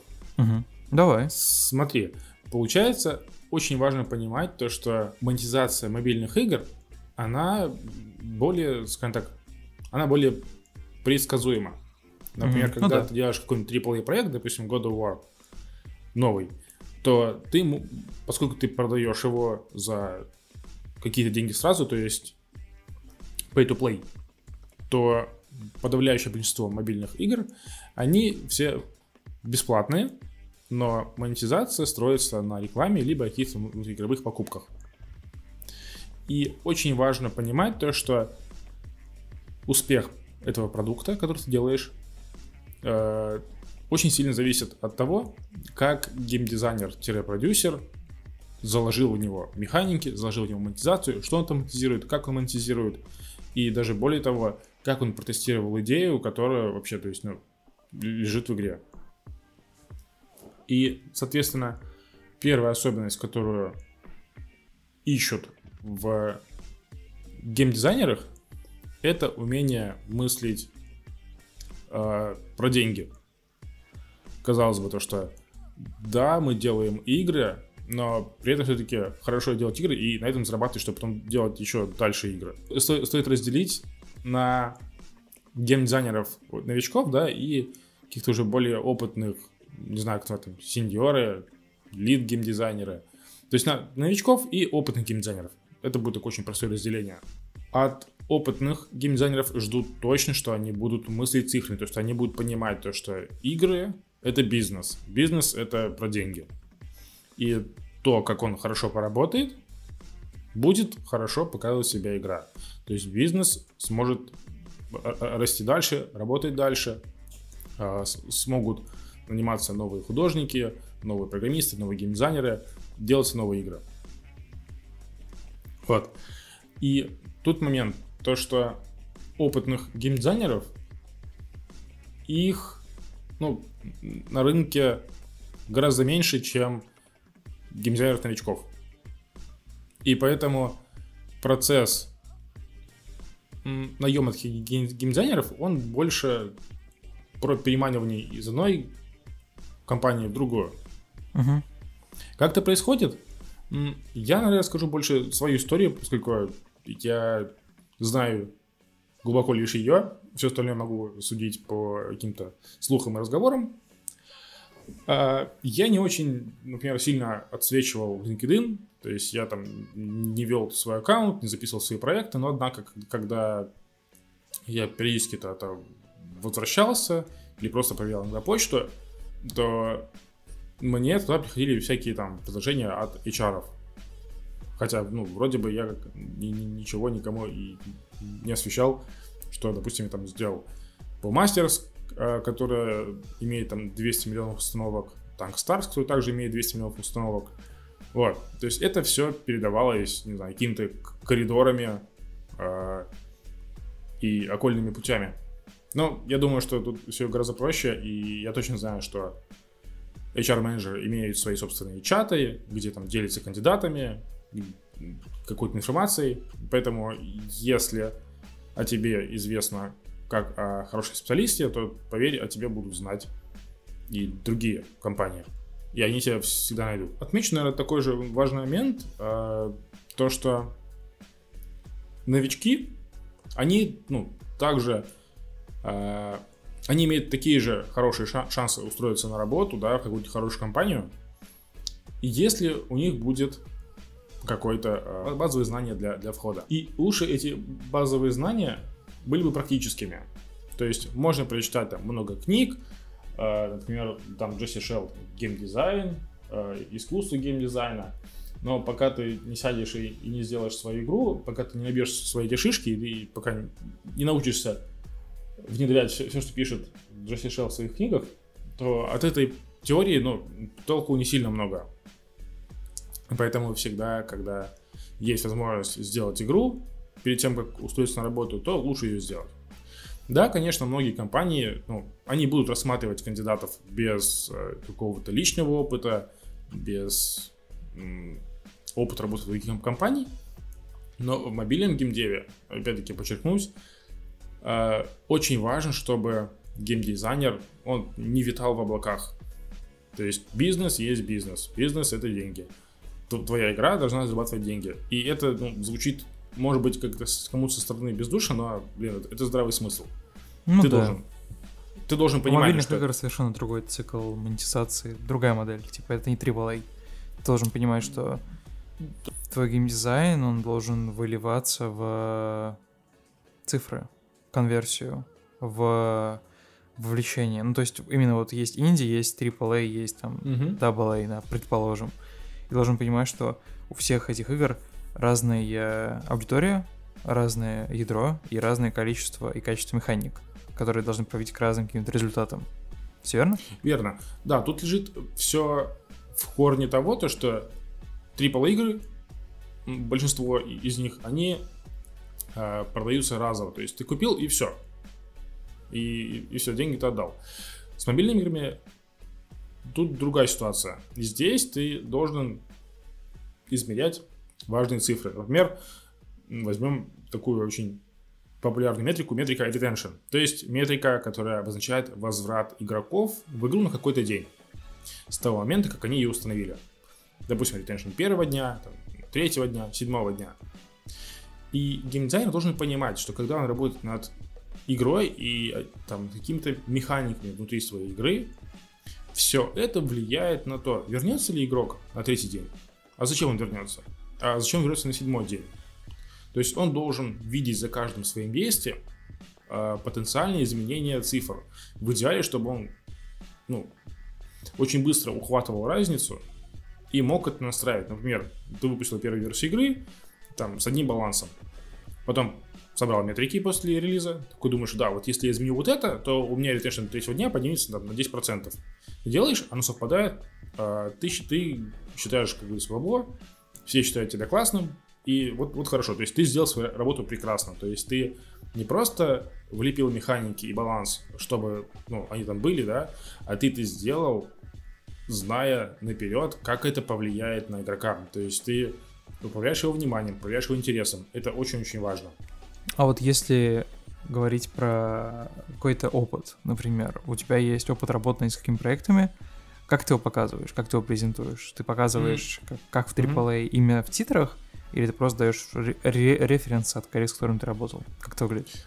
Вот, знаешь, у меня немножко такая не совсем типичная история, да, а поскольку я такой алчный человек, я люблю делать много чего в проекте, то, допустим, работа над Boomasters, да, я там ну, делал все, что касается геймдизайна, там, начиная там, от баланса, заканчивая монетизацией, типами монетизации и так далее. И то же самое, в принципе, на других проектах. То есть я ни с кем не делил, наверное, потому что даже не было возможности, нагрузку на проект в плане геймдизайна. Поэтому, когда допустим, гипотетически я веду общение с какой-то компанией, ко- ко- которой я интересен как специалист, то мне достаточно сказать, типа, что вот да, я, я вот сделал гейм, геймдизайн полностью Boomasters и сделал, допустим, танк, танк, танк. Вот. И поскольку эта компания, ну, она тоже, там хорошие сидят ребята, да, они, наверное, точно не глупо, они, они знают эти игры, и они ознакомились с их, с их метриками, да, они видят, что, ага, если этот чувак сделал вот эти игры, и они как бы имеют столько загрузок и чувствуют себя хорошо, то значит он, он знает, что делает. Значит, он, он как бы хорош. То есть с, с ним можно дальше вести диалог. Мгм. Если говорить про новичков геймдизайнеров или, допустим, геймдизайнеров, которые за- занимаются какой-то конкретной проблемой на проекте, да, то есть какой-то, даже не проблемой, каким-то конкретным направлением в проекте, то всегда будет очень-очень здравый вопрос. А, расскажите, пожалуйста, вот что ты делал на проекте, да, типа, и чему это привело. То есть очень классно, когда будет рассказано геймдизайнерам какая-нибудь история, то, что вот я на таком-то проекте был, и там делал то- то-то и то-то. И это привело к тому-то и тому-то. Например, я пришел на проект, у него были такие такие-то метрики ретеншена, или там э, такой-то средний чек от пользователя. Я вот посмотрел аналитику, увидел э, какую-то аномалию или проблему, разработал механику или там изменил баланс, и мы выкатили обновление. И вот э, гипотеза оказалась верна, ретеншн поднялся, средний чек поднялся, вот. То есть тут очень важно понимать то, что ты должен сперва увидеть, в чем ну, проблема, как ее изменение затронет фи- финальные метрики и умение эти изменения провести. То есть это мы уже говорим про геймдизайнеров с каким-то таким ну, практическим опытом. Для геймдизайнеров новичков достаточно просто иметь какую-нибудь небольшую, но сделанную от начала до конца игру. То есть потому что для тех новичков, которые приходят вообще, вообще без опыта, а, даже без какого-то теоретического, ну, там сложно попасть. Для людей, которые пришли уже с, с какой-то игрой, выполненной от начала до конца, уже, уже на них смотрят с гораздо большим интересом, потому что умение сделать игру от начала до конца, это умение, ну, говорится, дожать проект. Такой, не знаю, ме- местный жаргон. Именно вот дожать проект, довести его до, до, до, до финала, до хорошего состояния. И именно вот это умение ценится очень-очень-очень хорошо еще. Если ты новичок, э, гораздо лучше, когда у тебя за спиной будет один маленький проект, два маленьких проекта, сделанные тобой, но они будут доведены до финала. Если ты средний гейм- геймдизайнер, ну, такой уже со средним опытом, и ты при этом работал над какой-то только- частью проекта, то всегда классно, когда ты расскажешь историю о том, что вот была такая ситуация, я пришел, сделал вот это, вот это, вот это, я внес вот эту, вот эту часть работы, потом мы выпустили обновление, и в итоге мы получили улучшение показателей на моем фронте работы. Ну, и желательно, чтобы и чу- чужие фронты работы при этом не, не просели из-за твоих Мгм. действий. И последний, это когда ты уже достаточно опытный, там за плеча- у тебя за плечами какие-то успешные продукты. Ну, в принципе, тут уже все гораздо проще, потому что когда уже тебя, как правило, хантят, то все, все уже ну, знают про тебя, кто ты, что ты сделал. Вот, даже если тебя просят рассказать типа, о себе, они не, не просят рассказать о себе, они просят, просто они тебя проверяют типа, о том, как ты размышляешь, как ты рассказываешь, как, ты- как ты ведешь диалог. То есть здесь уже немножко другие такие ступени. Ну, мне кажется, получилось достаточно информативно. Игорь, спасибо Мгм. большое, что заглянул в гости. Нет проблем, спасибо тебе, что позвал.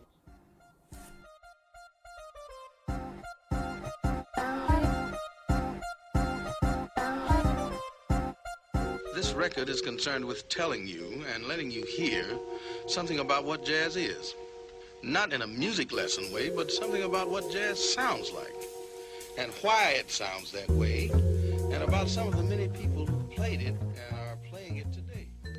В общем, народ, есть такая серия игр. Называется «Мафия». Она про мафию. Есть три части. Последнюю из которых... Последняя из которых является, знаете, такого своего рода... э, он такой ребенок из приемной семьи, да? Вот есть брат и сестра, первая вторая часть. Э, Не будем говорить о том, кто лучше, кто хуже. Некрасиво так говорить. Но вы, вы сами все знаете. вот. И есть э, чисто этот приемный чувак, который как бы такой весь странный, забитый немного. И он, короче, не особо вписывается, да, в эту семью, потому что дети, они агрессивные и прочее. Вот тут, собственно, точно такая же история. Мы уже, кажется, в 15 выпуске болтали про то, э, как так вот получилось, что «Мафия 3», эх, ну да ладно, это не тема нашего разговора, тема заключается в том, что недавно показали а, переиздание, да, всей серии «Мафия Трилоджи». Особенное внимание получила первая часть, которую, ну, просто from the ground up перестроили на движке «Мафия 3», э, добавили гигантское количество новых вещей, которые не было ни в первой части, ни в третьей. Э, мотоциклы, э, изменили немного физику, поправили стрельбу. Да, кстати, стрельба выглядит прикольней. А, и вообще о чем речь, да? Показали геймплейный ролик Mafia Definitive Edition. Первая мафия, которая выглядит сейчас, ну просто... Я, я не буду спорить, что она выглядит отлично, да, графика, особенно когда ты сравниваешь. Не знаю, возьми что угодно, Артемий, и рядом поставь Мафия 3. Что Точнее, угодно, вообще во- что угодно.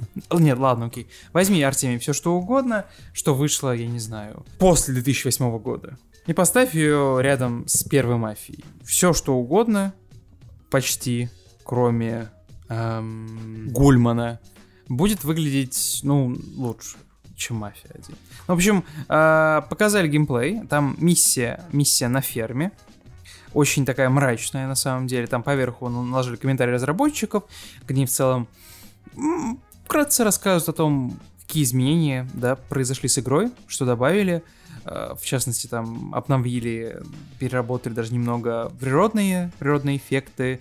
Там показываются как раз-таки очень такой мрачный мрачный вечер, где идет дождь, где грязь. В общем, все, все, казалось бы, все есть. Сразу бросается в глаза анимации, видимо, которые были позаимствованы из Мафия 3. Э, Немного они режут глаз, потому что там те моменты, когда он ам, от укрытия к укрытию бегает, это выглядит немного, выглядит очень, ну, не очень реалистично. Он, держа в руке а, дробовик, бежит, как будто бы у него в руке пистолет, и он входит в него. Ну ладно, окей, м- мелочи, казалось бы. В игре в геймплее, который показали, много всего появилось. И бочки э, взрывающиеся, к которым мы вернемся, э, и э, гигантское количество каких-то разрушаемых эм, элементов окружения. В частности, я заметил, что там постоянно, постоянно, Артемий, рушатся какие-то сундуки, коробки, за которыми они все прячутся. Ну, рушатся прикольно, но там что-то вообще просто кошмар, как много они рушатся. И в определенный момент, во время этого геймплея, во время какой-то из перестрелок, наш главный герой прячется за забором. Ну, обычный маленький такой заборчик, знаешь, как на лужайках такой стоит, чтобы собака не перепрыгивала там, ну или просто, чтобы в целом вы огородили как территорию. Такой, ну, метр, метр, наверное, в высоту, может, чуть меньше даже, из дерева. Вот, и перестрелка, да, в тебя там стреляют с пистолетов, с дробовиков. А, и вот я заметил, во время там первого, да, этого акта боя, они там все прячутся за какими-то ящиками, это ферма, в ящиках может быть что угодно, да, там и банки, консервация, какое-то оборудование, все это рушится, наполнение всех этих ящиков вроде бы, если ничего не путаю, разное. А потом перестрелка идет рядом с забором, по нему стреляют, а забор пули непробиваемый нахрен. То есть ему вообще, он просто сделан, я не знаю, из титаниума. Просто Спайдермен остерегается этой фермы. Вот, потому что, ну, за забор не простреливается, когда он тоже деревянный, они там пиу-пиу-пиу стреляют, Потом там погоня, прикольная, кстати, есть, где они уходят там от полицейских под прикрытием, да, там, там даже в погоню за ними выезжает, знаешь что? Броневик! Броневик! Бронированный танк! Полицейская погоня за членами МОПС, мафии, да? Они такие, ни хрена себе, откуда там танк? Ты такой, да, реально, типа, откуда они его взяли вообще? Вот. И прикольная, прикольная погоня. Я посмотрел такой, ну класс, чё, жаль, конечно, что принесли на ноябрь, но я поиграю все равно. А чё, а чё, а чё бы нет? Я с первой мафией, ну, мне она нравилась, но она была для меня очень сложной. Я ее не прошел. И для тебя это будет тоже отличный шанс. Но во в чем вся история? Почему мы вспомнили это вообще про эту мафию? Даниэль Вавра. Батя, ну чисто папа, просто папа в Твиттере, который сидит, который не против высказать свое честное мнение на все темы, которые его интересуют. Будь это, э, хотел сказать недавний, будь это давний, да, скандал про то, что, про то, как... Э, ты не помнишь эту историю? Там, кажется, была креаторка с... Откуда? С какого она была ресурса? Та дама, которая прижала Вавру к стене за то, что в Kingdoms Come Deliverance нету People of Color. Я уже не помню. Я не помню, если честно. Там, по-моему, кто-то выступал за, кто-то против полигоны Катаку. Да. Не, не вспомню, ну кто именно. Тогда Даниэль показал, короче, свое истинное лицо. Он там такой, да вы что там все? Нанулись, что ли? Как, какие people of color? Мы говорим про реалистичную игру. Вы на боевку посмотрите в этой игре. На цикл дня и ночи. О каких вы людях? Или там, знаешь, были люди формата «Почему нельзя поиграть в игре за женского персонажа?» Типа, что это такое? Мужики одни. Вот возьмите и покажите там жизнь, да, жизнь женщины из вот этой временной эпохи. Он такой, ха, изи, и выпускает дополнение про жизнь кухарки, и ты такие, Женская доля, да. Они такие, что? Вот, ну, в общем, он такой э, боевой персонаж. Ну и э, был за ним опыт, когда он, э, скажем, как это сказать, Артемий, не мягко, не мягко высказывался о второй части, над которой немного поработал э, Мафия, над первой части, которую он активно трудился. А, ты не помнишь, на какой позиции он был, когда он работал над первой частью? Геймдиректор? Ну, над первым, над первым там был самый главный, да. Я не помню, как это называлось, но, по-моему, там геймдиректор, сценарист. Вот, над, над второй потрудился немного, а потом ушел, да, вольным стрелком, и потом всю дальнейшую историю вы уже знаете. Третью, ну, он со всеми вместе за компанию поливал ее, поскольку есть, да, за что. Ну и показ геймплея Мафия Definitive Edition, мафия, первой мафии, которая имеет непосредственное отношение, вызвал в нем некоторый огонь. Вот. Артемий, рассказывай. Какие претензии отца-основателя? Не, ну мы уже немножко прошлись по ним э, в самом начале. Но почему-то особенно поразили его взрывающиеся бочки. Прямо это задело Даниэля до глубины души. Я, честно говоря, не очень понимаю, почему. Ну, то есть взрывающиеся бочки, скажем откровенно, это классика. Ну да, ну, а, а- они... А я вот, кстати, не помню, есть ли они во второй части или нет. Ну, взрывающиеся бочки — это э, часть любой игры со стрельбой, да, с, как- с каким-то аркадным шутингом. Даже в Арме 3 были бочки, хотя Арма 3 — это, ну, не аркадная игра. не самая аркадная, скажем так. И, как я понял, Даниэль э, понимает, что его видение игры тогда не сходится с тем, что есть сейчас. И вообще он считает, что игра обаркадилась, и вообще, что это такое.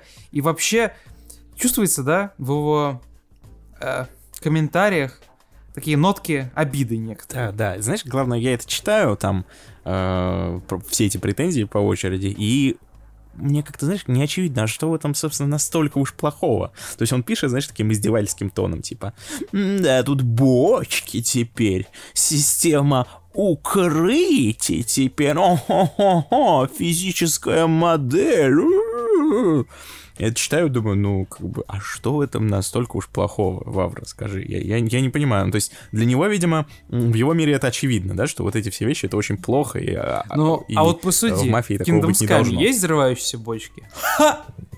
Вот и все. Да, ин- интересно. А, на самом деле, единственная, как бы, претензия его, которая выделяется реально, это про эм, про актера, который похож, ну как не актера, он сказал, что персонаж похож на, цитата, Халка, Шрека или, или лягушку. И за это он извинился потом отдельно, потому что ну, восприняли так, что, э, что он актера так назвал. Ну, в принципе, легко так воспринять, знаешь, когда ты играешь персонажа какого-то в motion capture. а Ваш потом говорят, что персонаж персонаж вообще похож на просто... Орг. Халка, Шрека или лягушку. И бедный, блин, человек, с которого снимали это все. Он такой, чувак, что ты обзываешься? Да, вот, вот это самая, самая яркая, так, сказать- так сказать, критика. Эм, А разработчики как раз э, примерно это ему и ответили. Они написали что-то в духе, что... э, Даниэль, мол, попустись. мы прочитали эту критику, мы прочитали эту критику, и, в принципе, мы рады, что критика такая, как бы странная, да, что э, единственное, до чего господин Даниэль э, как бы докопался, это вот такие вещи, как взрывающиеся бочки и актер, похожий на Шрека. А это значит, что в остальном-то игра, наверное, хорошая, и поэтому мы, в общем-то, рады такой критике. В общем, так, немножко его, как сказать, эм, как бы это сказать, цензурно там. За, за поясу немного это. Ну да, да. Так сказать, подкололи, вот, я вспомнил это слово цензурное, подкололи э, немножко Вавру. Вот, ну и, в принципе, тут я... Тут я на их стороне, скажем так. Игра еще не вышла, и, возможно, еще дело в том, что я, как я уже говорил на прошлый подкаст, я не играл в первую мафию, и для меня будет новая первая мафия, так сказать, новым, новым способом Мгм. познакомиться с этой игрой. Вот, поэтому у меня нет каких-то особых ностальгических чувств по отношению к первой мафии, и, я не считаю кощунством изменения какие-то, потому что м, про многие изменения там я, может, их и не, и не замечу, то есть точно не замечу, если я э, не прошел первую. Да, неправильно сказал, я играл в первую, но не прошел. Ну и история чем закончилась? Он э, удалил свои твиты, извинился, и все. И вот, знаешь, Артемий, мне грустно. Мне грустно из-за того, что эта история, она вот закончилась, да, вот, ну, не успев начавшись. Да. Закончилось ничем, я согласен, нам нужно было вызвать на татами друг друга и, и побить.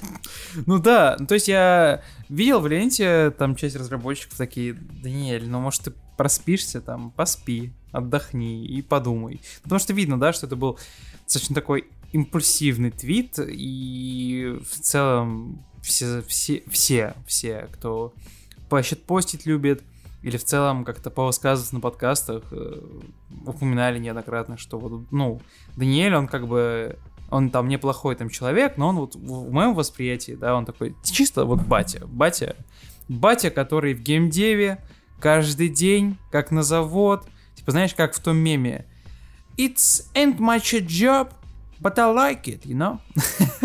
типа, и жалко, конечно, что из этого не получилось никакого э, там конструктивного, да, диалога, где он бы пролил бы свет, да, на какие-нибудь там инсайды, э, не знаю, например, на то, как они планировали что добавить в игру, или там, не знаю, формата «Я вот вам говорил добавить бочки в первую часть, а вы сказали нет, а теперь вы взяли их, добавили». Ну и кто был прав? Представляешь, Даниэль Ваура э, выйдет новая мафия, Даниэль Вавра запрется у себя в квартире на несколько месяцев и, и вы, выйдет оттуда и выпустит э, видеоэсцену на полтора часа с разбором всех проблем, всех ошибок. Ну, это будет, кстати, это будет очень крутой камбэк. То есть...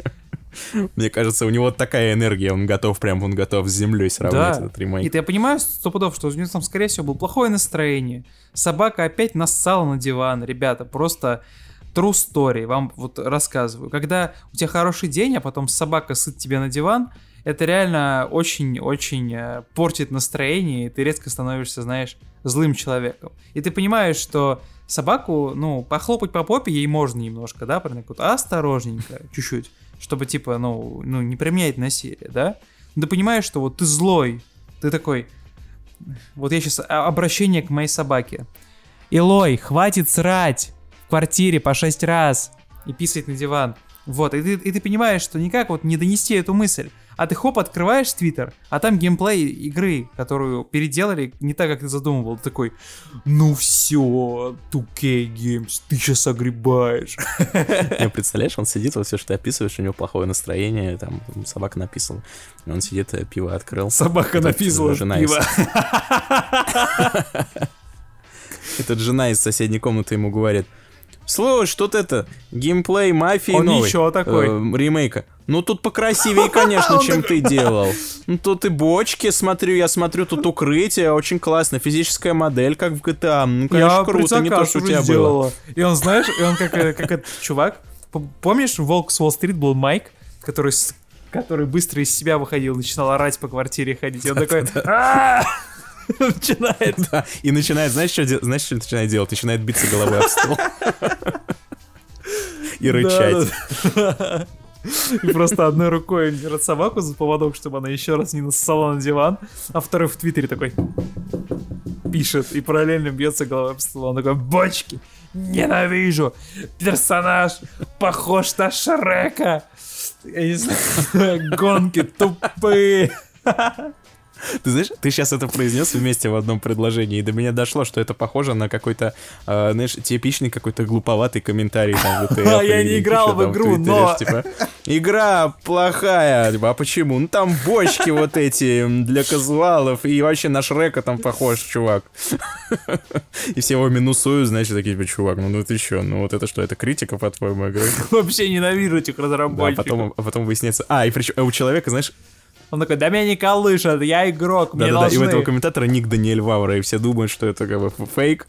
Оказывается, что это реальный Даниэль Вавра. Выучил русский язык и на ДТФ срет на ремейк. Он такой, ненавижу.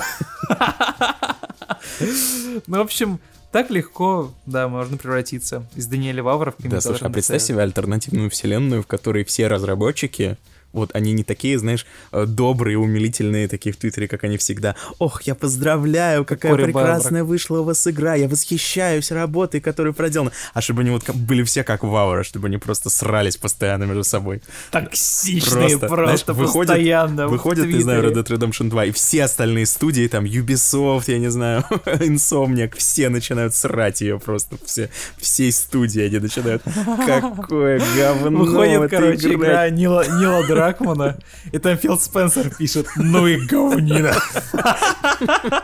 Такой, не покупайте это говно ни в коем случае. Да вы посмотрите на эти анимации, посмотрите баги какие, фу, стыдно.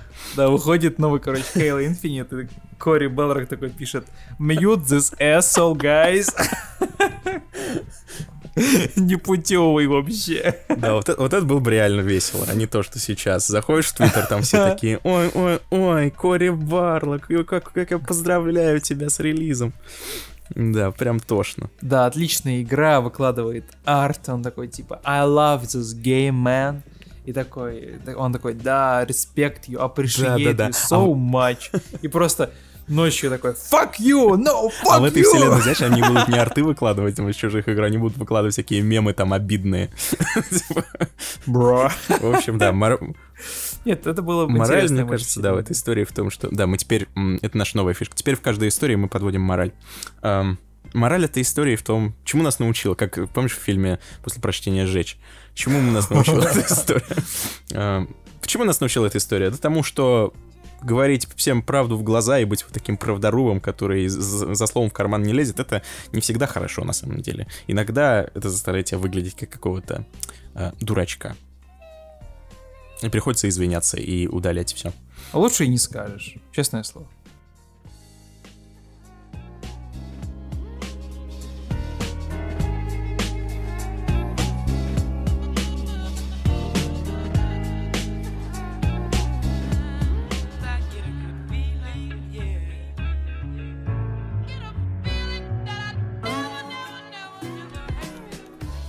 Теперь давайте про подборку игр PlayStation Plus, которая выйдет в августе.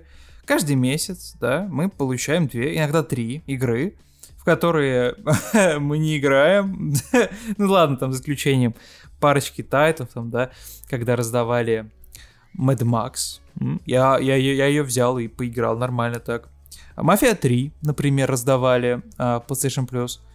Я поиграл в нее пару часов и понял, что окей, люди не врут, скучно, невыносимо, уберите. А, Uncharted, кстати, недавно раздавали. Кажется, даже вот, вот Trilogy, первую, вторую, третью часть. И, кажется, в свое время даже, даже четвертую раздавали. В общем, иногда бывает там прям вот, ну, изумруды. Клондайк. Короче, все было бы хорошо в августе, если бы мы получили ту подборку игр, которую мы заслуживаем. Мы россияне, мы заслужили. А, но по факту а, на 10-летнюю годовщину PlayStation Plus в августе мы получаем игру Fall Guys Ultimate Knockout и игру Безумцы, которую, видимо, стряпали просто за 15 секунд, чтобы она была, потому что, ну кто, объясните мне, кто, кто в здравом уме ее включит? Ради чего? Вас заинтересовал этот лис с смартфоном, который ехидно смотрит? Или эти курицы? Что? Объясните мне, вот что вы включите своему ребенку? Смешариков? Или эту игру? Я не знаю. А почему вообще я вот быкую тут сижу? Весь мир, в отличие от нас, а, вместо безумцев получит ремастер Modern Warfare 2, который классный, который отличная возможность вернуться к истокам, поиграть в классную историю, боевик. Ну, даже когда я играл просто в Modern Warfare 2, да, по обратной совместимости, я получил кайф. Да, она выглядела вот не свежо. Ну, и что? Ну, сюжет работает. Все работает. Вот. э, Россия осталась без него. И если вот посмотреть, да, глубже, то эта история с непринятием, да, вот таких вот игр, в которых есть некоторые такие щепетильные, может быть, для некоторых моменты, из-за которых даже и Modern Warfare оригинальный, который Modern Warfare 2 пытались запретить, вот из-за этих моментов игры просто берут и не пускают э, в магазин. Просто вот, ну, типа, нет. А, а, а, не, не получится. И первый раз эта история случилась, когда мы еще были в ДТФ с тобой, когда должна была выйти Call of Duty Modern Warfare, да? Там вот на секундочку. У игры была открытая альфа, да? У игры была закр- а, тоже открытая бета, кстати. И она работала и на PlayStation, и на Xbox. Она работала везде. В нее можно было поиграть, ознакомиться с игрой, пощупать мультиплеер и решить для себя, будешь ты в нее играть или нет. Что, собственно, я и сделал. Там, на самом деле, была забавная история, потому что я м, изначально не знал, буду я брать ее или нет. Потом поиграл в закрытую бету. Играл параллельно как раз, когда уже был в ДТФ. Месяц как. И тогда мне только намекнули, что я, возможно, буду делать проект по колде. Я говорю, о, ну все, у меня есть отговорка. Я буду играть, да, и как бы работать. Знать товар, который мы продвигаем. А, и параллельно я еще был на четвертом курсе. Не совмещайте четвертый курс и вашу основную работу. Это плохая идея, объективно. Вы не будете спать нормально, вы будете много стрессовать, вы, я не знаю что, у вас все пойдет по- пойдет не туда, куда вам хочется, а потом вы еще и лысеть начнете. В общем, неприятная, неприятная история. И в этот день я должен был сдавать очень важное эссе по учебе. Типа для, для, для дипломной работы, знаешь такое? Чтобы вот оно лежало, и там оно, по сути, определяло суть моей работы. И у меня, я как, как последний идиот довел дело до последнего дня. Я ус- успею за один день написать. Люди брали неделю на это дерьмо, понимаешь? В лучшем случае, по 4 там, часа в день писать. Я такой, ну, в субботу. И как раз в субботу с утра открываю доступ к мультиплееру к этому. Ну и Артемий, у меня, объект- у меня объективно дилемма. Чё, чё делать? Типа, игра доступна там была 2 или 3 дня, да, в понедельник там, да и часть воскресенья там ты уже начинаешь работать на работе, потому что много дел всегда. Я выбрал поиграть в Call of Duty, ну, блин, а, очевидно, ё-моё. Играл полдня, а вторую половину дня я писал это счастье, вот, очень-очень быстро, очень неосторожно.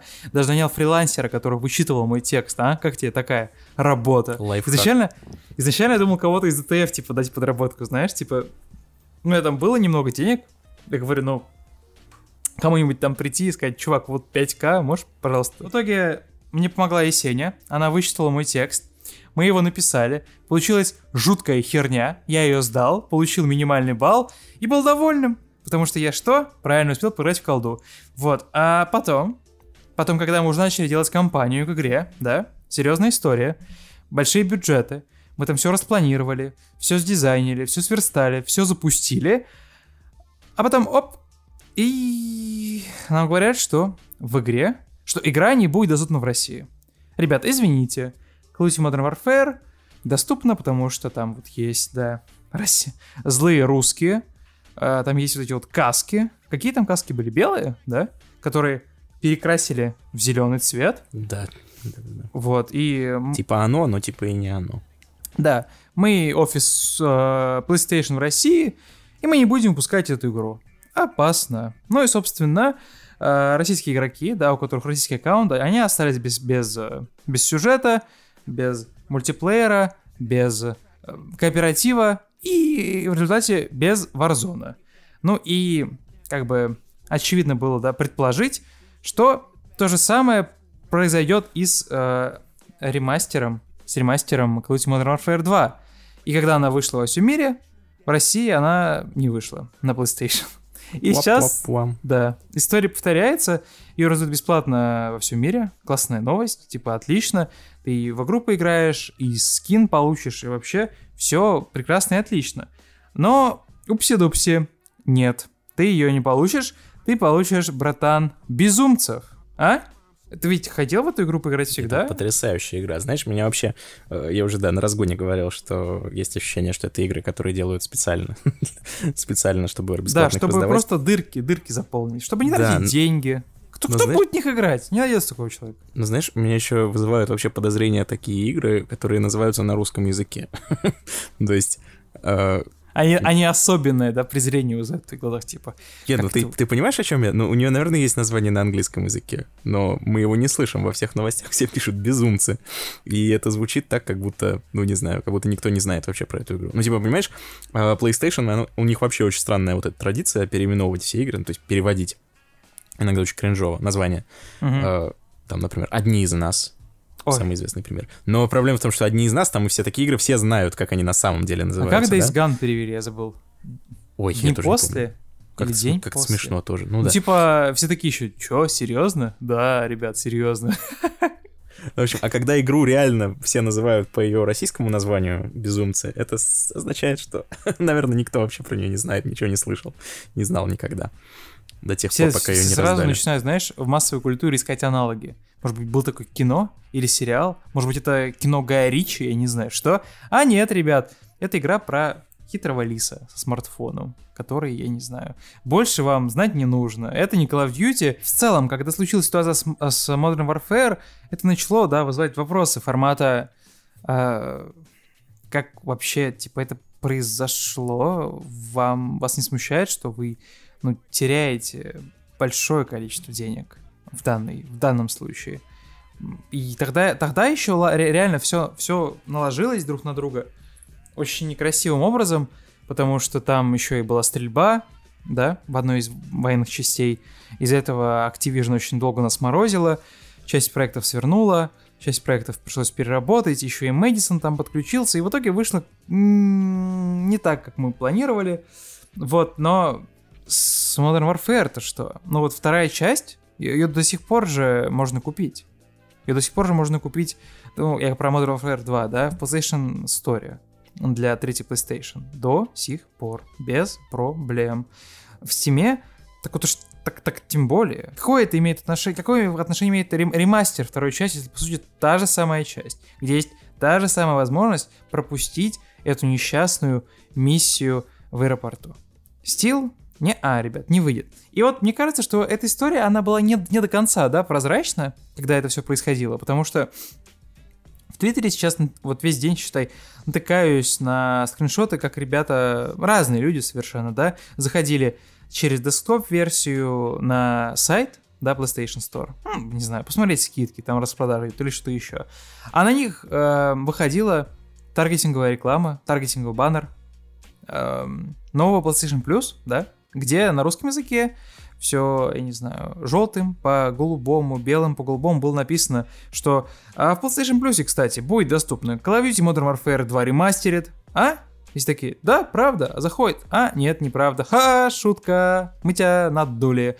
Вот. И такое впечатление, как будто бы это, ну, решение было принято, да, вот в последний момент, потому что, понятное дело, что эти баннеры, они, я надеюсь, ну, мне кажется, да, с 90% вероятностью, что они были запущены в ошибку, поскольку, ну, не знаю, люди совершают ошибки. Ну, блин, все равно ситуация странная. Я понимаю PlayStation, российский офис, да, потому что, ну, понятное дело, что это еще один повод привлечь внимание ко всей этой теме. Снова там начнутся важные разговоры в Госдуме о том, что игры нужно запретить, игру нужно запретить, и PlayStation нужно запретить, потому что они, вот русские люди, работающие в офисе PlayStation, допустили, что игра появилась. В общем, не знаю, так мне не нравится, когда э, политика вмешивается в наши игры, Артемий. И мне абсолютно плевать, когда игры берут и строят сюжет вокруг политики, да? Потому что это культурные произведения. Но это история. Call of Duty это игра про войну, ё-моё. Про военные действия. Боевик, где часто политика, ну, является одним из тех вот... Политика, культура, разные там, я не знаю, эм, мысли разных организаций являются, ну, центром, центром событий. И это все культурное произведение, вымышленное. Это история, фан-стори. Есть миллион фильмов, сериалов, книг, где есть плохие русские, где есть плохие американцы, плохие китайцы, кто угодно плохой, потому что это все вымысел. Но когда политика пытается влиять на игры, на доступность их, да, на их недоступность, вот цензура, окей, пускай. Ладно, предположим, какая-то там, пускай будет. Имейте возможность, да, кнопку вкла-выкла имейте использовать. Но когда вы берете и начинаете кричать, э, играть в политику, э, притягивать за уши какие-то факты, какие-то события, ну, я не знаю, и говорить про то, что, о, боже, игры нужно запретить, потому что они вот рисуют россиян вот такими плохими-плохими людьми, а мы, русские, хорошие, с нами бог. Ну, я не знаю, такой бред, Артемий. Иногда мне кажется, что мы, мы живем в каком-то просто вымышленном нафиг мире, где вот такие истории происходят. И, ну, понятное дело, что у нас, как игроков, всегда есть выход, да, ты просто создаешь э, европейский аккаунт. К сожалению, кажется, ты не можешь перенести все свои игры на новый аккаунт, да, типа Ctrl-C, Ctrl-V, а старый заморозить, или ты не можешь на своем аккаунте просто сменить регион, хотя это вопрос я изучу. Но в целом, реально, странная, неприятная история, которая, может быть, определенно рисует PlayStation, офис PlayStation Russia с какой-то не очень хорошей стороны, но мы не будем, да, рас, раскидываться всеми этими оскорблениями. Потому что мы продались, да?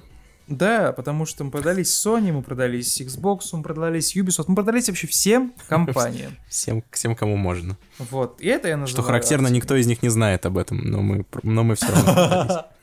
Мы, знаешь, у них просто, у каждой компании там в, в ящике спам лежит письмо от XYZ School. Ребята, мы вам продались, ящики высылаете вот по этому адресу. Они просто в спам улетели, и мы такие, да, Ubisoft, обожаю, Activision, Банжи, да-да. Да, кстати, кстати, Дима, а где ты не видел наши чемоданы? Да, что-то не пришли в этом месяце. Да, что-то А, Почта России наверняка. Мы же так старались продаться, что, что пошло не так. Да. э, ну, в общем, да, не поэтому, конечно, но выглядит, да, все выглядит странно. С другой стороны, ну, да, сейчас будет звучать опять оправдание. Ну, ну, представить себе, да, если это действительно в последний момент принималось такое решение, то какую, откуда ты возьмешь вот эту э, классную AAA игру, которую все хотят, и откуда ты ее возьмешь, чтобы вдруг взять и бесплатно раздать ее э, в каком-то одном регионе? Ну, я, я не знаю, как это работает технически, да, как, как эти игры э, попадают. ты про безумцев, та самая AAA игра. Да, я имею в виду, что, возможно, это единственная игра, которую действительно можно взять в любой момент бесплатно раздать, потому что... Менеджер PlayStation такой пишет в Headquarters. Ребята, у вас есть какая-нибудь вообще абсолютно беспонтовая игра, которая просто лежит там на полке, Которую можно вот прямо сейчас взять и отдать. Они такие, в смысле отдать? В смысле отдать? Он такой, ну бесплатно отдать, взять и, все. Ну просто, ну, филлер просто, знаешь? Просто серая книжка безымянная, которую ты вставляешь э, на полку в шкаф, чтобы она просто заполнила эту щель. Они такие, о, безумцы! Он такой, такие, ща- «О, он такой, точно». сейчас, сейчас, сейчас, погодите, сейчас, сейчас я спрошу, и такой телефон говорит, Марина, Марина, там, там делали говно какое-то, помните? Открой Поз- этот ящик вонючий. Позапрошлом году вы же говно какое-то там делали, да? Вот, да, да, у нас Твой есть. сын еще придумал. Такая, нак? Ты такая, нет. Она такая, может, вторая часть? Он такой, ты нет, ты чего? Это сын Майкла придумал. Она такая, а, да, точно. Ты про безумцев? Да, да, да, вот та самая, да. Неси ее сюда. Не, а знаешь, он говорит, у нас есть, у нас есть как раз такая игра, которую не жалко бесплатно отдать. Я говорю, что это за игра? Кнак 3. И тут, и тут, «Ты и чё? тут Sony такие, вы как вы посмели это? Кнак это величайшая игра. Это они такие, уволить. И да, было нарушено. Вообще никто не должен знать, что она готова. Да, в общем, ну да, вряд ли, конечно, процесс происходил да, так, как мы сейчас описали, но э, ну, интересно, интересно, как это происходит. Ну, то есть, и, и- и вот, Дим, вот представь себе, что бы ты делал, например, ну, если мы представим, да, что это в последний момент принималось решение, что бы ты делал, если бы ты в- работал в российском офисе PlayStation, и тебе такой, так, что у нас, значит, в следующем месяце? Так, раздача PlayStation. Так, стоп, стоп. Стоп, ее же, она же запрещена в России, мы не можем Мгм. ее раздавать. Что Мгм. нам делать? Садись на Это, телефон. мне кажется, это реально одна из тех ситуаций, когда ты просто такой, знаешь, в определенный момент ты такой, ну, у меня нала- нала- нала- наладилась жизнь, да, у меня все хорошо в личной жизни, хорошая работа. Ну, я в целом живу неплохо, да, и ты только приходишь в офис, офисы открылись, взял утреннее латте, приходишь в офис и такой... Потому что такой, фак, реально. И я, и я бы реально психанул бы в этой ситуации, потому что реально, типа, непонятно, как выйти из этой истории. Из этой истории невозможно выйти чистым. Вот, ну, Не, ну как, из этой сухим. истории можно выйти чистым. Из этой истории можно выйти чистым, достав много-много денег и купив какую-нибудь там, не знаю, ra- раздать какую-нибудь типа. действительно нужную людям игру. А, И, конечно, она- конечно, все понимают, что Sony могла так сделать. У Sony... Second Sun, Sony например. деньги вот, есть. а, Infamous, Second Sun был бы прям вот в тему, а? Да, Вышел да, ну, например. И Sun. Его уже раздавали сто раз, кстати. Например, да, ну хоть что-нибудь, ну хоть что-нибудь, кроме безумцев, если честно. Ну да, потому что, ну, есть, кстати, ты видел в интернете, ведь есть реальные группы людей, две, две, две воинствующие группировки, которые сражаются за то, что лучше, Xbox э, Gold или PlayStation Plus. Но они не знают, что их, их, бой- их, их война, их борьба, она предрешена заранее, Артемий. Потому что Ну, Гейб это- сказал, что Xbox круче. Не, да, в том числе, но и потому что, ну, этот и Gold, и PlayStation Plus, это, по сути, просто превратилось в, возможно, в возможность, которую ты покупаешь, играть по сети. Все. Игры, а кто, кто, кто на них да, смотрит? кстати, да, многие забывают о том, что раздача игр бесплатных, бесплатных в кавычках, это как бы такой бонус. Да. То есть, э, по идее, это ты должен платить за возможность играть по сети. Как бы Это, это, странно да. не звучало для наших друзей э, с ПК. Это просто такая добавочная стоимость, которую они пытаются да, накидать. Они же постоянно говорят, вы платите 300 рублей и покупаете, помнишь, что они говорят? А, комплект стоимостью там 8 тысяч или там типа 10 тысяч. И такой, а что такое? Что он такое раздают? В смысле, что он так, так, так дорого стоит? И там кнак посчитанный, да? безумцы. И безумцы. Все посчитано без скидок. Ну и плюс PlayStation, э, да, сетевая игра. Ты такой, а, окей, да. Типа не, не, не прикопаешься. Я просто постоянно реально видел комментариях там войну про то, что «Эй, игры в Xbox хуже там в Xbox Live Gold, чем э, в PlayStation Plus. Посмотрите на эти тайтлы. И там реально постоянно такое идет, знаешь, меренье. Кто лучше? Ну, на самом деле, типа, мы всем, всем понимаем, что с наличием Game Pass'а Gold он как бы не удел. Да, в Game Pass'е каждый месяц появляется там больше трех игр, которые раздает Gold. PlayStation Plus, ну, такая ситуация, к сожалению, что ты просто платишь за возможность играть по сети. Если не играешь по сети, то ну, однажды ты увидишь в PlayStation Plus какую-то игру, да, которую ты как-то не купил, как-то не поиграл, а вот теперь есть возможность поиграть в нее за 300 рублей. Хоп, купил, все, поиграл. Теперь, и... кстати, если подумать, э, что-то в этом даже есть забавное, потому что во всем что? мире у всех людей была одинаковая библиотека у тех, кто исправно платил за PlayStation Plus, у них была одинаковая скопившаяся библиотека вот этого э, барахла, которое нараздали. А теперь у русских игроков из России будет немножко mm-hmm. отличаться. У них будут вот эти безумцы, которых больше, я уверен, ни у кого в мире вообще нет. Да, да, они потом будут, знаешь, покупать. на eBay продавать уникальный аккаунт из России. Игры только, только из PlayStation Plus. А уникальность его в том, что там, не, там одна игра отличается. Знаешь, такой да, коллекционный, да, да. редкий, редкий экземпляр просто. 3000 долларов, и этот аккаунт ваш. В общем, действительно, я согласен, что выходов из этой ситуации, наверное, было чуть больше, чем мы с тобой напри- напридумывали. Хотя вариант с вонючим ящиком и кнаком это, мне кажется, близко, близко к реальности. Но и чё, подождем ответа Sony. Интересно, что, как они выскажутся. Sony ты думаешь, не... ты думаешь Sony что будет нет. ответ? А что тут, что тут ответить? Ну, мы не, зажали с... денег немного. Не, я про вот эти, знаешь, ответы в комментариях, когда их СММщик что-то отвечает, какую-то позицию. Понятное дело, что в Sony там постоянно нужно все согласовывать с хедквотерсом, реально все и даже ответ на комментарии, поскольку, ну, это достаточно такая серьезная тема всегда для них была. Вот, а, но, не знаю, Артемий, единственное, нос, который меня радует, ну, не радует даже, а просто, знаешь, вот как вот ложечка меда вот в этом, в этой бочке с дегтем, так это то, что сегодня будет, э, сегодня, а точнее 28 июля в PlayStation Store станет доступен Cuphead. Если у вас э, нервы железные, то можно и поиграть пострадать. Xbox а... теряет эксклюзивы. О, нет, Фил Спенсер похудел. Ты знаешь, вообще я подумал, это такая mm. тонкая довольно тема, если, если задуматься. А, потому что, ну, когда тебе Галенкин, опять же, раздает бесплатные игры, да, в Epic Game Story. GTA 5. Да, тебе как бы грех грех что-то ему предъявлять, да, грех жаловаться. Ну, то есть, что бы тебе не раздали в этом месяце, там же как каждый месяц что-то раздают, да, да. бесплатно. И вот, допустим, в этом месяце бесплатно. раздали GTA. Без подписки. В этом месяце раздали GTA, а в следующем месяце раздали там какое-то говно, да, не знаю, никому не нужно. Кстати, да, и дисклеймер. Я вообще не хочу никак обидеть разработчиков-безумцев. Наверняка играть на самом деле ничего. Вспомнил, вспомнил. Ну, как бы, фиг знает. А просто... выключил Даниэля Вавру. Не-не-не, ну просто, понимаешь, мы так ее как бы обосрали, но мы обосрали ее в шутку, потому ну что ну, да. на самом деле мы не знаем ничего про эту игру. Как бы мы э, не над ней смеялись, как над произведением, над которым работали конкретные люди, на, а, как, бы над, над а как над культурным концептом. Какая-то угу. игра, про которую никто никогда не слышал, которую раздали под видом Modern Warfare. Ну так вот, а тут какая-то ситуация, знаешь, пограничная. Вроде как ты заплатил деньги, и вроде как ты должен получить какой-то товар, вроде как вы договорились об этом с э, продавцом. И он тебе подсовывает товар, который, очевидно, тебя не устраивает, но ты деньги уже заплатил. как бы ситуация такая. С другой стороны, ты же не платил деньги за конкретную игру, да? То есть ты не говорил, что мне обяз... каждый месяц вы мне должны отдавать там AAA игру.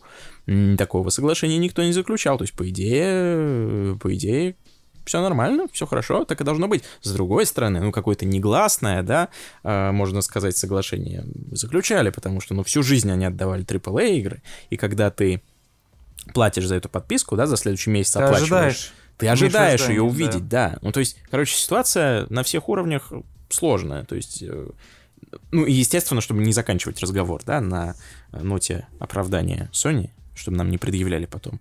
Я еще, еще раз скажу свою позицию, что странный ход, странный. То есть я абсолютно понимаю людей, которые, э, которых не устраивает то, как с ними обошлись в этой ситуации. Но я подозреваю, что ничего уже, ничего уже не изменится. Будем сидеть А вообще, как сказал Гейб Ньюэлл в интервью по телевизору, ну, по телевизору, важные, важные, важные обращения. Раз по телевизору, значит, важно. Да, Артемий, посерьезнее, пожалуйста. Слушаешь, да? Да-да. А, Xbox Series X лучше PlayStation 5. А на вопрос «почему?» он ответил «потому что это так».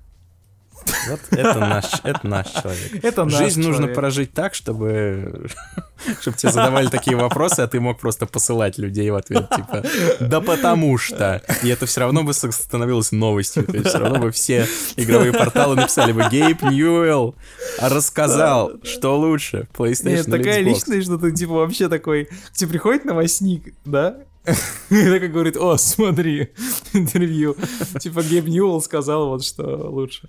Он говорит, а, ре- ре- ре- редактор спрашивает, типа, а чё, как он объяснил, типа, ну, фактура чё какая? Он говорит, он ничего не сказал, он сказал, «Да потому что он такой, блядь, что мне делать в этой ситуации? Следующая стадия. Такой, ну ладно, публикуем. Типа Game News все-таки, типа, ну, Да-да-да. следующая стадия, это уже там спустя еще несколько лет, когда совсем э, Гейб забронзовеет, просто станет легендой, он будет как Стэн Ли, знаешь, такой старик.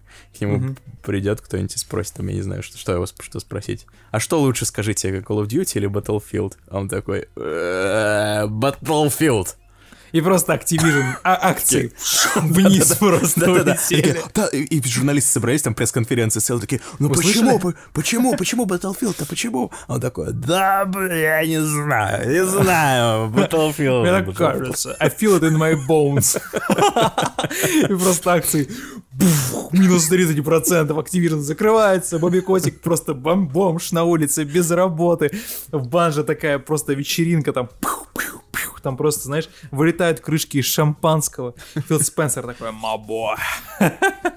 Не знаю, BBC, Первый канал, Гейб Ньювелл сказал, что Call of Duty лучшая игра. Просто все. И там, и там корреспондент такой стоит ря- э, рядом с его домом. Прямо сейчас, а точнее 5 секунд назад, вот в этом здании за моим спиной, Гейб Ньювелл, обронзовевший человек, сказал, что Call of Duty лучшая игра во вселенной. И где-то, знаете, в Москве, где-то вот там, близко там к восточному региону, в какой-то квартире верещит Дмитрий Борисов, который такой «Да, я знал!»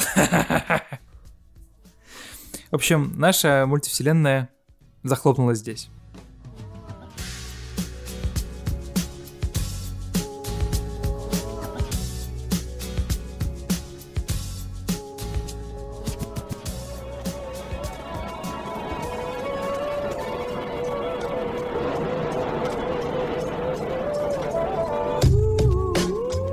Народ, ну, так и прошла еще одна неделя. В этот раз подкаст стал чуть побольше. Знаете, мы не особо умеем держать диету, там, пытаться ограничивать свое питание. В прошлый раз были меньше, сегодня больше. Но, по сути, знаете, мы опять нашли такой э, подкастовый дзен. Главное, чтобы всем было комфортно, всем было приятно, и чтобы все было обоюдно. Артемий, как ты считаешь? Вот неделя прошедшая, она вот что, вообще стоящая?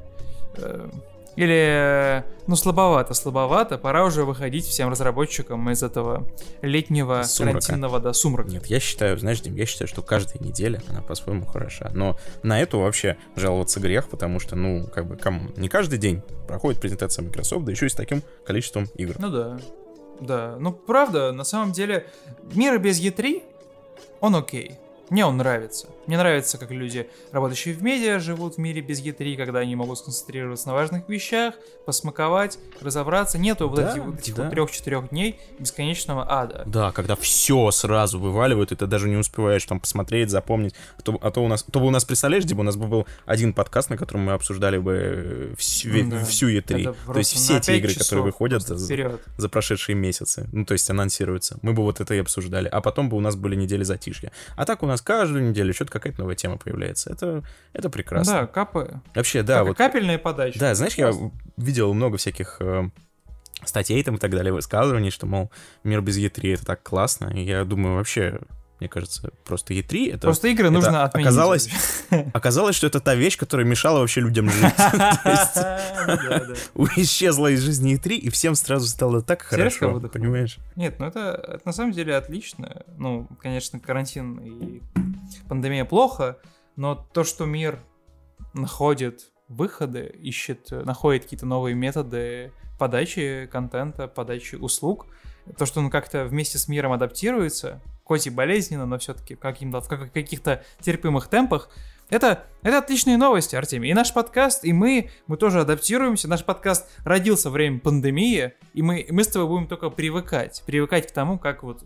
Что значит вести подкаст в мире без вируса? Не знаю, когда это произойдет, и доживем ли, но будем надеяться, Артемий. Мы будем, знаешь, как, спустя какое-то время мы будем как эта э, старушка няня из Игры престолов, которая будет рассказывать. А, истории, да. О, my sweet summer child. Да-да-да. Ты ничего не знаешь о страхе. Да, будем такими пророками. Дмитрий Дракман и его пророк а, Артемий э, Хуторянин. А? Хуторянин. Ну ладно. Геральт из Ривии. А? Артемий из хутора. Да, непл- ну неплохо, да. А мы пока пойдем работать, собирать новости, развиваться, не ржаветь, вести трансляции, писать материалы и, в общем, поддерживать, поддерживать контентное поле э, в стабильном состоянии. Надеюсь, вы не забыли посмотреть те сериалы, которые мы порекомендовали вам в прошлом подкасте. Если забыли, то а-та-та. А если посмотрели, то рассказывайте, как вообще, помогли ли вам рекомендации и получается ли у вас вообще отдыхать в нынешнее это время. А то, может быть, в, ра- в работе утонули, и когда мы говорим вам не ржаветь, вы такие, да-да, не ржаветь, это вы там ржавеете. В общем, нам очень интересно, что у вас происходит, не забывайте об этом писать в комментариях. Еще, кстати, помимо сериалов, э, не забудьте посмотреть новые видео на канале XYZ, потому что мы стараемся, снимаем для вас всякое интересное про геймдев, про кино, про все, что вы любите. В общем, меня зовут Дим Борис. Меня зовут Артемий Миллионов. Мы пошли работать дальше. Спасибо, что заглянули к нам на подкаст. Увидимся на следующей неделе, в четверг или в пятницу утром. Пока-пока. Пока. Thank